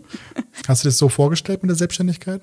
Habe ich es mir so vorgestellt. Ähm, ich weiß gar nicht, ob ich sagen kann, dass es jetzt so läuft, wie es mir jetzt, wie ich es immer erwartet habe irgendwie. Also es verändert sich ja auch alles ständig. Ich muss jetzt eh gerade, jetzt komme ich aus Elternzeit wieder. Also es, ich kann jetzt gar nicht sagen, wie wie es jetzt so weitergeht. Das ist halt gerade so das, Mhm. ne, die Unsicherheit, die ich natürlich irgendwie immer habe. Aber es geht halt irgendwie immer weiter. Also das meinte ich vorhin auch mit Durchhaltevermögen. So, man muss halt einfach am Ball bleiben und einfach das weiter verfolgen, was man machen will. Und klar gibt es dann mal Phasen, die laufen nicht so gut oder man muss sich auch erstmal ein Netzwerk aufbauen. Das ist halt irgendwie echt total wichtig. Also Ja.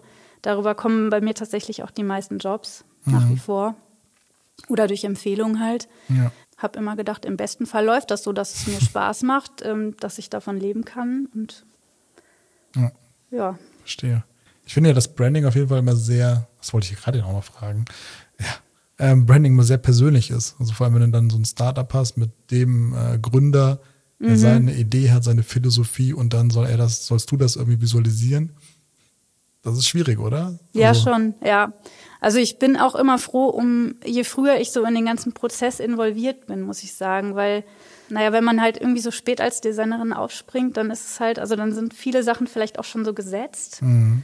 Und man ist halt einfach, ja, man hat einfach noch so, nicht so diese Zeit, sich da so reinzuarbeiten oder auch Entscheidungen vielleicht mitzutreffen oder da auch beratend zur Seite zu stehen. Ja. Und ich finde es halt auch immer super, also ich hatte das jetzt auch schon öfter, dass, ähm, naja, es auch dann um Räumlichkeiten ging, dass äh, Innenarchitekten irgendwie Raumgestaltung gemacht haben. Und da finde ich es halt auch super, wenn man dann auch zusammenarbeitet und nicht, ne, der überlegt sich irgendwie, wie die Theke aussieht und ich gestalte ein Thekenplakat und nachher am Ende denken die, wie sieht das denn zusammen aus? Also das macht für mich halt auch einfach gar keinen Sinn. Da muss man sich ja natürlich auch Ja, abstimmen. auf jeden so. Fall. Und dann ist natürlich immer die Frage, wer ist zuerst, ne? was ist jetzt wichtiger?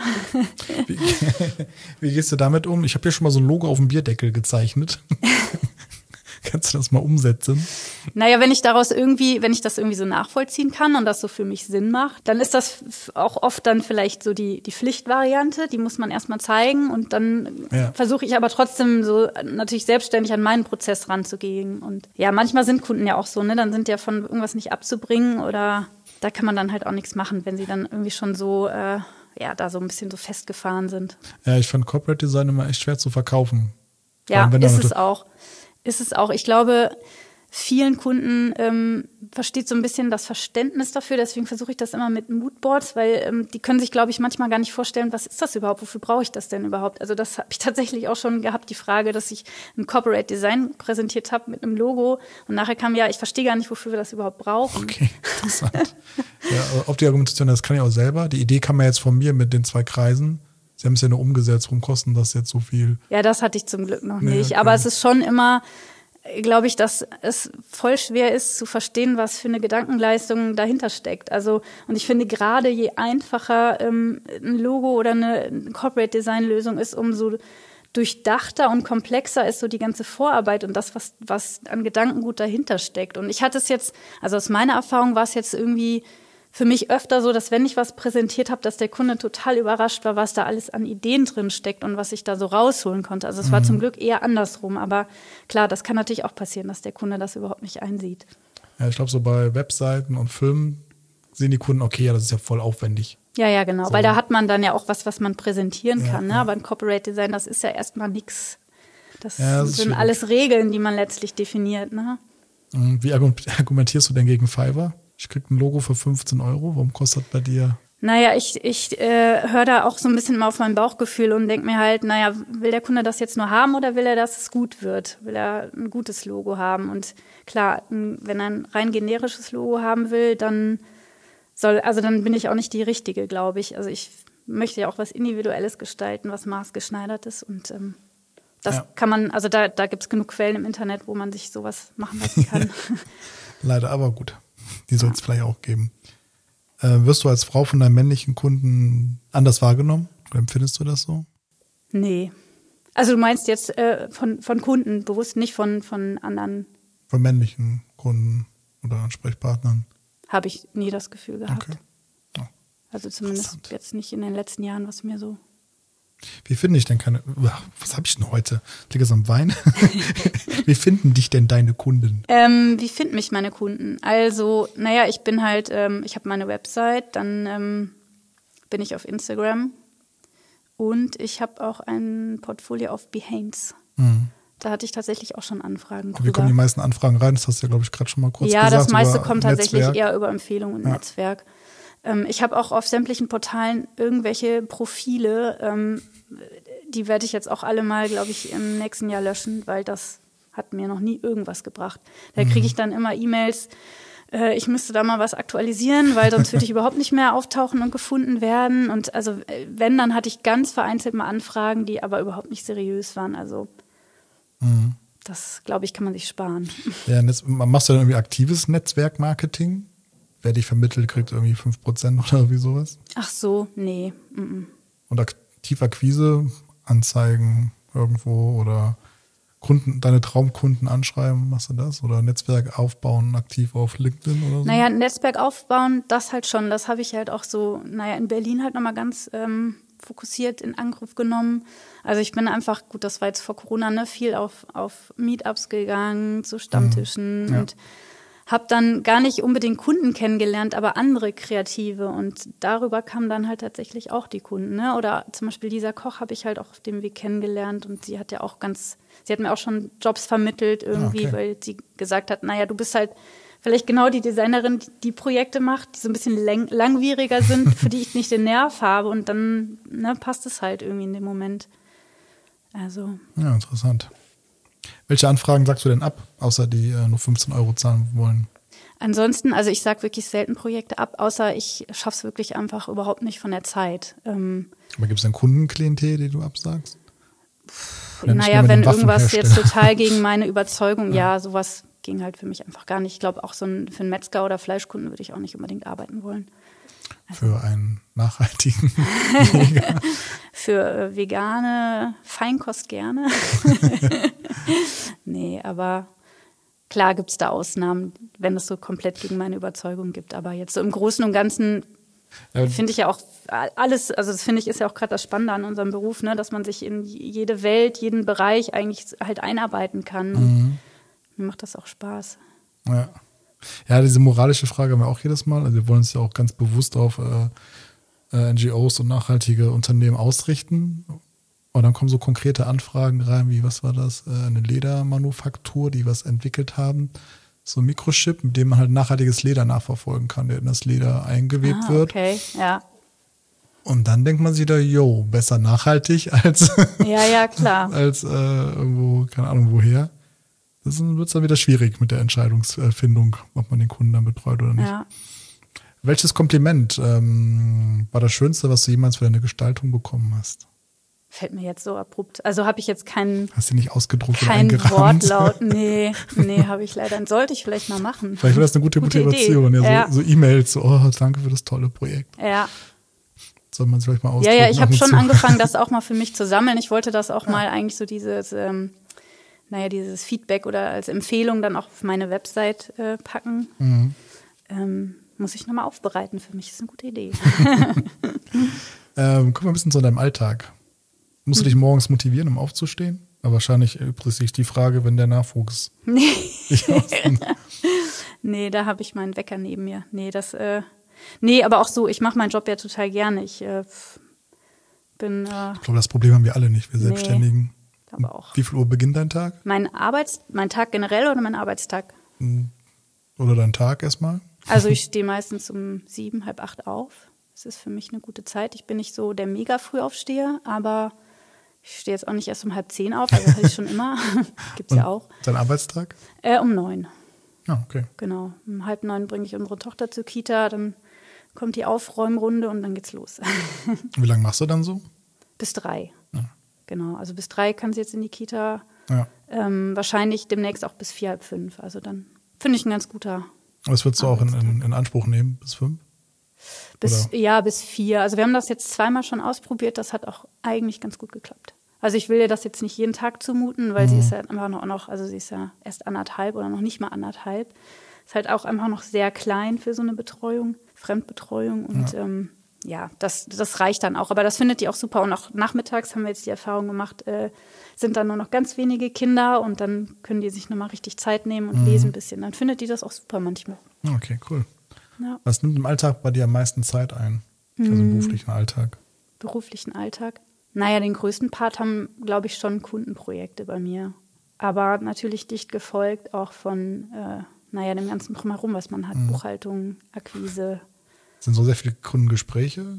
Ähm, nee, das geht eigentlich. Das versuche ich immer so ein bisschen dann zu bündeln auch und auf, also so diese Präsentations- und Abstimmungsrunden. Ich habe halt auch tatsächlich äh, kommunizieren meistens über E-Mail. Also und dann finde ich, kann man sich das auch so ein bisschen besser einteilen. Ja.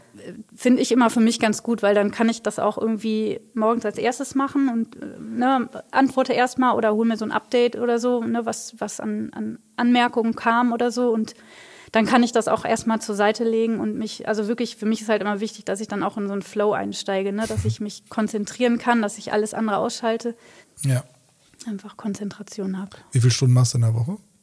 Jetzt gerade? Na, jetzt gerade zwischen 25 und 30. Ja. Bist du noch in Elternzeit oder bist du jetzt raus? Ähm, ich bin noch im Partnerschaftsbonus. Ah, ja. Den haben wir noch dran gehangen. Ja, Wir auch. Gerade raus. ja habe ich auch für gekämpft. War auch äh, ja, eine kleine Diskussion anfangs, aber ich war total dafür, dass wir einfach aufgrund von äh, Kinderkrankheiten, die man so im ersten Jahr hat, ähm, dass man dann irgendwie gleichberechtigt verantwortlich ist, weil ich tatsächlich jetzt im ersten Jahr äh, im Prinzip mm, zu Hause war. Also das Ja. war auch am Anfang gar nicht so klar, aber mein Partner hat damals ähm, einen neuen Job angefangen und dann war es für ihn, also er hat zwar auch zwei Elternmonate genommen, aber für ihn war es jetzt halt, abgesehen davon, dann auch nicht möglich, ähm, seine Stunden zu reduzieren. Und Okay. jetzt ist es halt aber möglich gewesen. Wird sich das denn mal wie langfristig ändern, dass er mal weniger arbeitet und du dafür mehr? Ja, kann ich mir schon vorstellen. Okay. Also ich glaube, er ist da auch offen für alles und äh, das ja, muss man dann einfach besprechen. Also ich glaube, andersrum wäre es vielleicht auch irgendwie okay gewesen, wenn ich jetzt gesagt hätte, ich starte einen Job. Also ich habe auch irgendwie in meinem äh, Rückbildungskurs eine Frau kennengelernt, der ihr Mann war nämlich gerade durch Corona arbeitslos geworden und sie hatte ein Jobangebot und dann ist halt er zu Hause geblieben und Ja. sie ist arbeiten gegangen. Also pff, hätte ich mir auch vorstellen können. Ja, ist dann mit dem Stillen halt ein bisschen schwierig, aber Ja. irgendwie kriegt man alles organisiert. man alles hin, ähm, und er kommt dann abends erst nach Hause, oder? Wie ist das gerade? Also nee, er macht gerade auch weniger Stunden. ne? Ja, jetzt macht er gerade weniger, aber sonst genau kam er abends nach Hause. Ja. Habt ihr euch das so vorgestellt mit Arbeiten und Kids? Ja, Bis auf die Kinderkrankheit. ja, das ist natürlich. Also ich meine, gut, vieles kann man sich, glaube ich, erst vorstellen, wenn es so ist. Ne? Also ich glaube, klar wusste ich so, okay, mit Baby schläft man wenig und so, ne? Aber wie das dann wirklich ist, äh, auch schreien, schreiende Kinder oder auch kranke Ja. Kleinkinder zu ertragen, die ganz wehleidig sind und die wirklich jede Sekunde beschäftigt werden müssen. Wenn nicht, bauen sie direkt irgendwo Scheiße. Das ist schon. Das, äh, ja, also kann einem keiner so sagen. Das ist ja auch bei jedem Kind anders einfach, ne? Bin dennoch immer wieder erstaunt, wie wenig Schlaf man braucht Ja. und dass man mit drei Stunden Schlaf einfach normal Ja. um Das 6.45 ist, Uhr also aufstehen kann. ich weiß nicht, wie es bei Männern ist, aber bei Frauen sind das, glaube ich, auch tatsächlich Hormone. Männer kriegen auch Hormone nachweislich. Ist Ja, bewiesen. ich glaube auch. Wer macht bei euch den Nachtdienst? Weil ihr müsst ja beide arbeiten oder teilt ihr euch das? Wenn die- Also jetzt ist das gleichberechtigt. Äh, Ganz lange Zeit war ich dafür verantwortlich, weil ich einfach diejenige war, die dann äh, ne, sich tagsüber hätte auch theoretisch nochmal mit dem Kind eher hinlegen können und Schlaf nachholen. Aber das macht man ja auch nicht. Also Nee.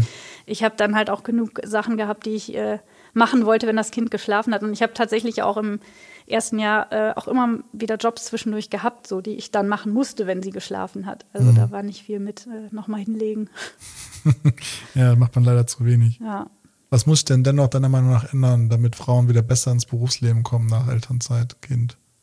Mm, Also ich fände das grundsätzlich, glaube ich, ja cool, wenn, äh, also es gibt ja die Möglichkeit, so die Elternzeit äh, gleichberechtigt aufzuteilen, aber dennoch sind es ja immer nur, also im Schnitt, äh, Männer nehmen immer oder Väter nehmen im Schnitt immer zwei, drei Monate maximal. Und ich finde, die größte Last hängt immer noch an den Frauen. Und dadurch hat man natürlich auch diesen Einbruch jobmäßig. Ne? Also ich habe das auch schon von einer, von einer Freundin gehört, die kam dann zwar wieder in ihre Agentur so nach ihrer Elternzeit, aber ihre äh, Elternzeitvertretung war dann plötzlich ihre Vorgesetzte und hat sie, hat sie irgendwie so behandelt, hat in jedem zweiten Satz gesagt, äh, wie gesagt, als ob sie irgendwie so überhaupt nichts verstände. Also sowas finde ich schon echt eine ganz schön harte Nummer, muss ich sagen. Also ich glaube, es wird Müttern schon nicht sehr einfach gemacht, wieder einzusteigen. Ja. Und als Selbstständige ist es natürlich nochmal eine ganz andere Nummer. Also ne, ich, Kunden kann man halt auch nicht ewig halten. Oder ich habe für mich jetzt, glaube ich, so eine ganz gute Lösung gefunden, dann Projekte nur beratend zu begleiten oder dann in meinem Netzwerk zu verteilen. So, Ja. aber ähm, das ist ja auch nicht immer gegeben halt, ne? Und dann Ja, ist Netzwerk es wirklich oder schwierig. die Ja. Dreierkonstellation wie bei uns. Und danach muss man auch wirklich erstmal wieder Alarm machen. Also bei mir war es jetzt auch so anderthalb Jahre total ruhig auf Instagram und so, weil ich einfach auch gar keine Lust hatte, das zu teilen und ich das auch so trennen will. Das ist für mich irgendwie privat. Ja. Und ähm, durch Corona haben es halt auch einfach super wenige mitbekommen, weil man einfach nicht in der Stadt war und niemanden getroffen hat. So und jetzt muss ich natürlich schon mal wieder so sagen, ja, ich bin zurück. also da muss man dann schon aktiv werden, Ja. auf jeden Fall. Ja, stimmt. Ähm, warst du denn schon mal jemals irgendwie körperlich selig am, am Limit jetzt? In der Selbstständigkeit und mit Kind erst recht? Wo du gesagt hast, so, boah, ich brauche mal eine ganze Woche irgendwie Auszeit oder so. Ja, ähm, naja, schon des Öfteren, dass man irgendwie so, naja, ich meine, ein Kind ist halt schon irgendwie so ein 24-Stunden-Job, ne, ist nicht zu unterschätzen. Und dann noch nebenher zu arbeiten, ist schon tough manchmal, aber ja, irgendwie muss man sich dann ein bisschen Erholungsphasen halt selber schaffen. Dann Yoga. versuchen die Wochenenden Yoga oder Urlaub machen einfach mal. Oder was haben wir letztens gesagt? Wir operieren nicht am offenen Herzen, ne? Ja. Ich glaube, das geht dann auch immer ganz schnell. Also bei mir ist das jetzt zum Beispiel ähm, so im Herbst ging das los mit so lauter Atemwegsinfektionen und Krankheiten, Erkältungswellen. Eine nach der nächsten hat uns überrollt und dann geht, also dann gehe ich ganz schnell am Limit, weil ich merke, boah, jetzt bricht mein ganzes System zusammen. So funktioniert es halt einfach nicht. Ja. Und da, das, zum Glück kann ich mich davon aber auch ganz schnell wieder erholen, wenn ich dann merke, okay, jetzt habe ich irgendwie mal eine Woche, wo alles wieder läuft und wo ich auch zu meiner Yoga-Praxis komme, dann ist auch wieder plötzlich alles okay. Da Okay. kann ich dann auch mal äh, eine Mittagspause machen plötzlich oder sowas. Aber ne, ich finde, das ist so, es bricht immer ganz schnell zusammen, aber dann ist es auch schnell wieder okay. Also so fühlt es sich zumindest für mich an. Ja. ja Ich weiß nicht, wie, wie, wie, wie teilt ihr das auf bei euch zu Hause? Ähnlich. ähm, wobei sie nächstes Jahr mehr Arbeit, dann mache ich, also ich habe auch immer einen Tag frei gemacht in der Woche. Mhm. Eigentlich die ganze Zeit, also abgesehen der Elternzeit. War auch zwei Monate plus jetzt Partnermonate, Mhm. die jetzt vorbei sind. Genau, nächsten Monat, äh, nächstes Jahr mache ich einen Tag auf jeden Fall frei, dann muss sie ganzen Tag arbeiten. Ah, Ähm, ja, ich sage halt immer auch so, also wenn sie krank ist, bleibe ich auch zu Hause, Mhm. weil sie hat einen festen Job und sie kann kein Homeoffice machen aus Datenschutzgründen. Und ähm, Aber kann sie nicht dann Kranker, Krank Kinderkrankentage nehmen? Das, das ist doch eigentlich der Vorteil, weil Ja, ja, das, das, das, ja, das machst du schon hin und wieder. Ja. Aber in der Regel mache ich dann mehr Okay. zu Hause. Ja. Also, ja, das geht schon. Das ist schon so ein bisschen der Deal.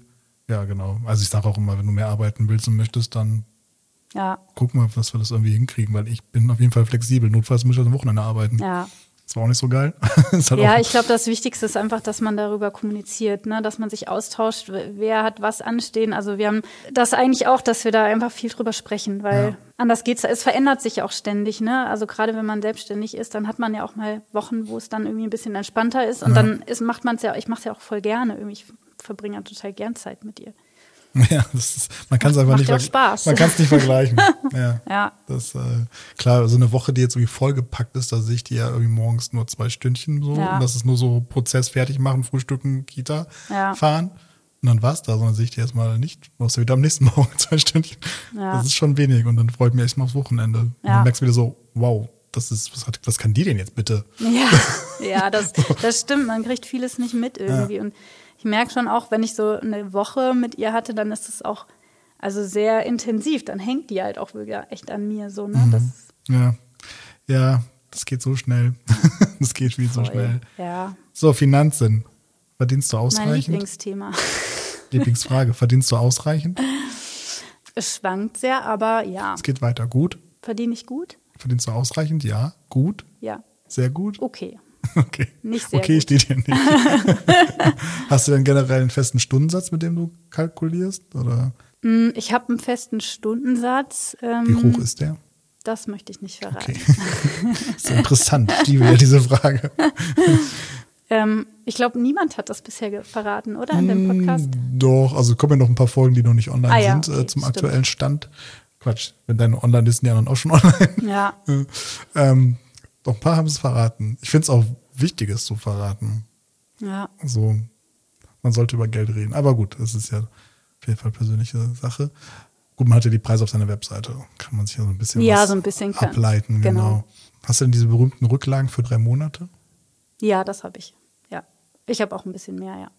Nee, das ist mir, also ich habe schon. Ja, das macht auf jeden Fall Sicherheit. Ja. ja. auf jeden Fall. Und was ich auch habe, was mir auch so ein bisschen Sicherheit äh, gibt, ist tatsächlich eine ähm, freiwillige Arbeitslosenversicherung. Mhm. Die muss man ja immer zu Beginn abschließen. Und ähm, ja, die habe ich auch schon ein paar Mal jetzt irgendwie eingesetzt. Die muss man zu Beginn abschließen? Ja, Vor zu der Beginn der Selbstständigkeit, in, okay. innerhalb der ersten drei Monate tatsächlich. Hm, ich habe keine. Und ähm, naja, das gibt was mir schon immer so ein bisschen eine Sicherheit. Bitte? Was man was zahlt? zahlt ähm, man was zahlt, zahlt die dann, wenn kein Einkommen ist? Dann naja, 60 Prozent deines äh, letzten Einkommens sozusagen. Also das ist bei Selbstständigen, wird das immer errechnet aufgrund deiner, deiner Ausbildung, glaube ich. Also wenn du nur eine Ausbildung hast, ist ein anderer Satz und auch, glaube ich, die Jahre deiner Berufserfahrung einfach. Und die zahlt, wenn kein, Ein wenn kein Auftrag reinkommt oder wann zahlt Naja, du musst dich halt dann arbeitslos melden. So. Okay. Das äh, habe ich auch lange Zeit immer, also habe ich das nicht in Anspruch genommen und dachte irgendwann bist du Bescheid. Dann meinte mein Steuerberater, ähm, das sollte ich ruhig mal machen und das könnte man aber nicht rückwirkend. Und dann dachte ich so, okay. Und dann habe ich das mhm. irgendwann gemacht und die vom Arbeitsamt waren auch tatsächlich, ja, das steht ihnen ja auf jeden Fall zu und wie so ein, ne, und der, der, der, die sagen halt auch, also viele, die auch so zum Beispiel im Bereich Film, ne, wenn man so weiß, okay, in der Zeit wird irgendwie nicht viel gedreht, dann und weiß schon so genau, dass es diese Phasen im Jahr gibt, dann ist es ja gar nicht mhm. blöd, sich für die halt dann zu melden. Und Stimmt, weil sonst rutscht man in die Sozialhilfe. Das war jetzt bei Corona ja das Thema. Ja, genau, genau. Dass die genau, sonst kriegt man das soll. nur, ja, ja. Und das ist ja, das ist ja wirklich nicht so dolle.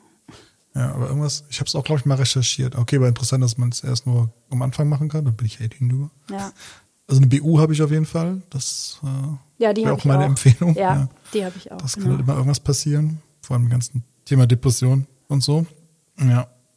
Hast du schon mal über passives Einkommen nachgedacht? Ja, total. Hast du eine Idee, was du machen kannst?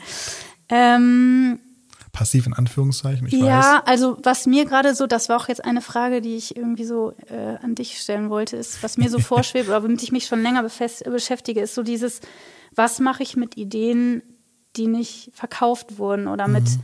Gestaltung, naja, kann ich die irgendwie, also A, kann ich die veröffentlichen, kann ich die überhaupt zeigen und B, kann ich die vielleicht noch anderweitig verkaufen, also jetzt vielleicht gar nicht unbedingt an anderen Kunden, vielleicht auch als äh, Template-Set in, in Creative Market oder wo auch immer. Das, da muss ich mich auf jeden Fall nochmal mit auseinandersetzen. Ich hatte mich mal irgendwann für so Fotografie und so schlau gemacht, aber ja. da ist es wirklich ganz schwer. Mhm. Also weil man muss ja alles ausschließen oder braucht für alles dann die Rechte, wenn Personen abgebildet werden, wenn irgendwelche ja.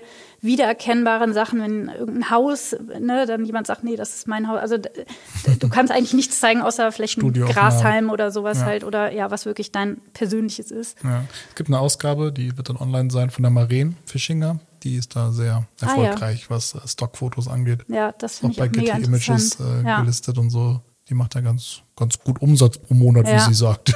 Ja, ich finde so passives Einkommen ist halt echt, also das will ich mir auf jeden Fall in den nächsten 20 Jahren noch so ein bisschen aufbauen. Ich finde es bei uns auch schwierig. Wir überlegen auch die ganze Zeit, was wir machen sollen. Es ist ja passiv in Anführungszeichen, ne, wie ich schon sagte. Ist, man muss erstmal ordentlich rein investieren. Ja, genau. Und auch hartnäckig bleiben, ja. wie insgesamt eine Selbstständigkeit, weil mit drei Fotos auf iStock gewinnst du auch nichts. Nee, man muss es auch pflegen oder man muss halt natürlich irgendwie, weiß ich nicht, also man braucht ja irgendwas, was skalierbar ist. Ne? So, man muss ein Buch schreiben oder irgendwas, ja. wo, wo man ne, durch den Verkauf dann immer wieder was reinkommt. Aber ich finde es auch schwierig. Also. Ja, es muss ja auch nicht immer so, dass das kommt auf die Ziele an. Äh, der Tim Heinrich, der hier war, der ist halt Sounddesigner, der macht halt Sounds und verkauft die als Bibliothek, aber dann mhm. auch irgendwie selbst gehostet, glaube ich. Ah, ja. auf seiner Webseite. Was auch interessant ist, weil bloß mit Leuten, die auf deine Webseite kommen und so weiter. Mhm. Naja. Das ist auch interessant. Ja, noch Fotos. Ja, passiv. Wir überlegen auch jedes Jahr, was wir machen wollen.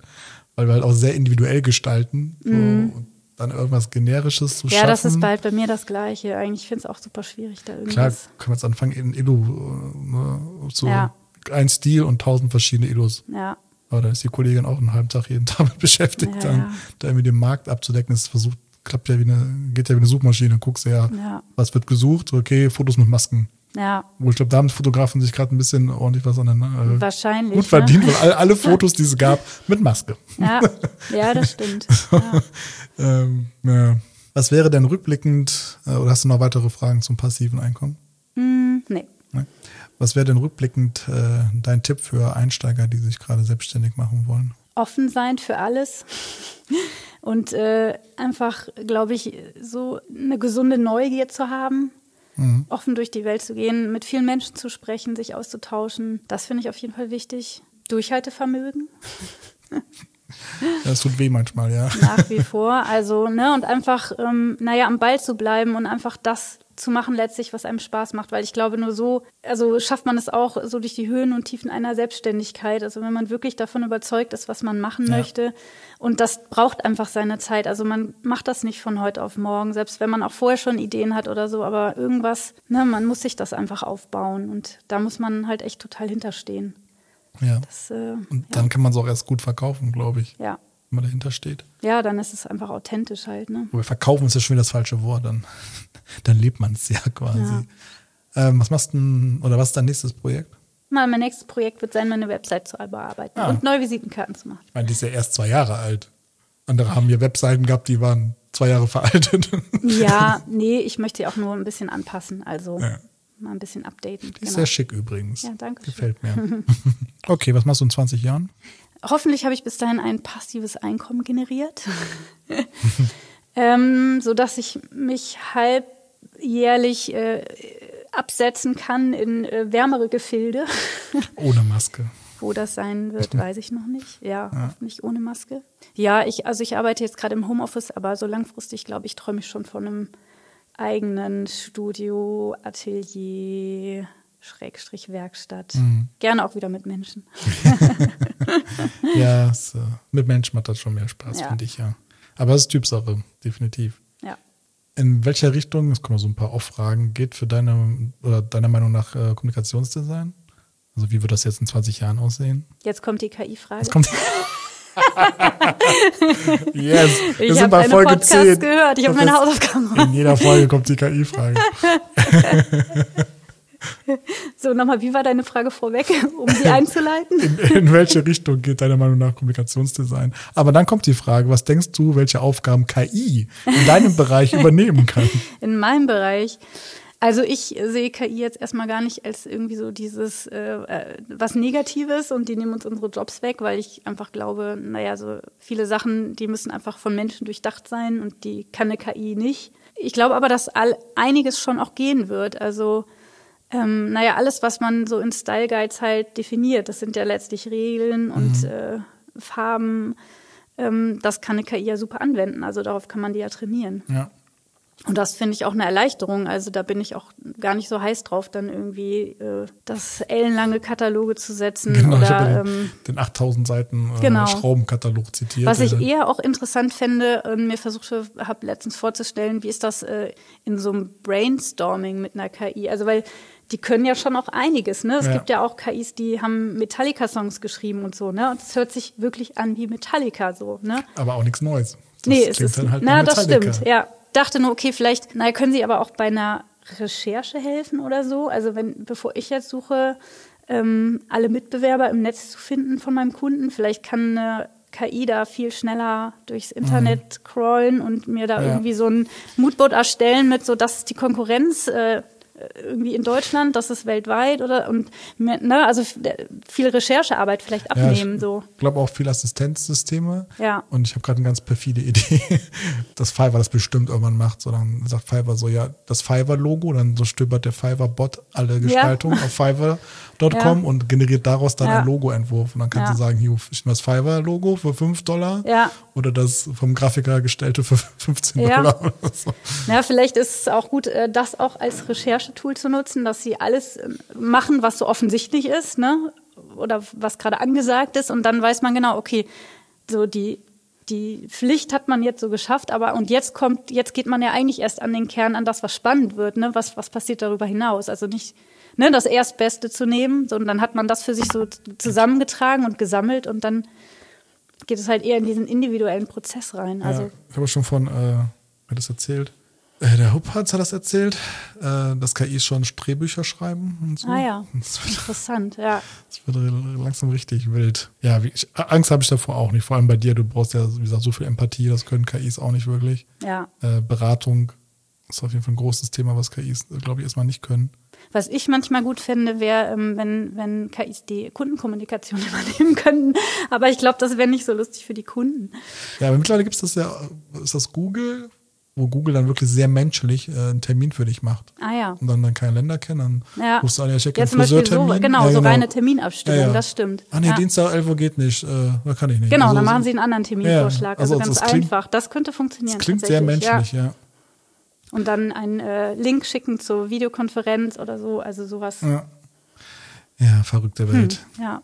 bin So, wir wollen nochmal an die Verlosung erinnern. Du verlost, äh, wir verlosen, du verlost ein Buch von, James Victory. Das heißt Fake Perfection. genau, um das äh, zu ergattern, äh, schreibt ihr einfach eine E-Mail an hallo.kreative-meute.de und meine letzte Frage an die liebe Jasmin ist, was machst du morgen? Morgen ähm, betreue ich unsere Tochter, die nämlich heute Fieber hatte und Mhm. äh, einen Tag symptomfrei sein muss. Ach, ist das bei euch so? ja, Okay. ja. Na gut, bei uns heißt noch kein Fieber, Fieber. ja. Genau, aber es soll schönes Wetter werden, deswegen werden wir viel rausgehen und spazieren Sehr schön. ich bedanke mich, dass du da warst. Ich Es war auf danke jeden Fall dir. sehr interessant, äh, einen Einblick zu bekommen in deine Arbeitswelt. Und wenn du, lieber Zuhörer, diesen Podcast unterstützen möchtest, kannst du das gerne tun.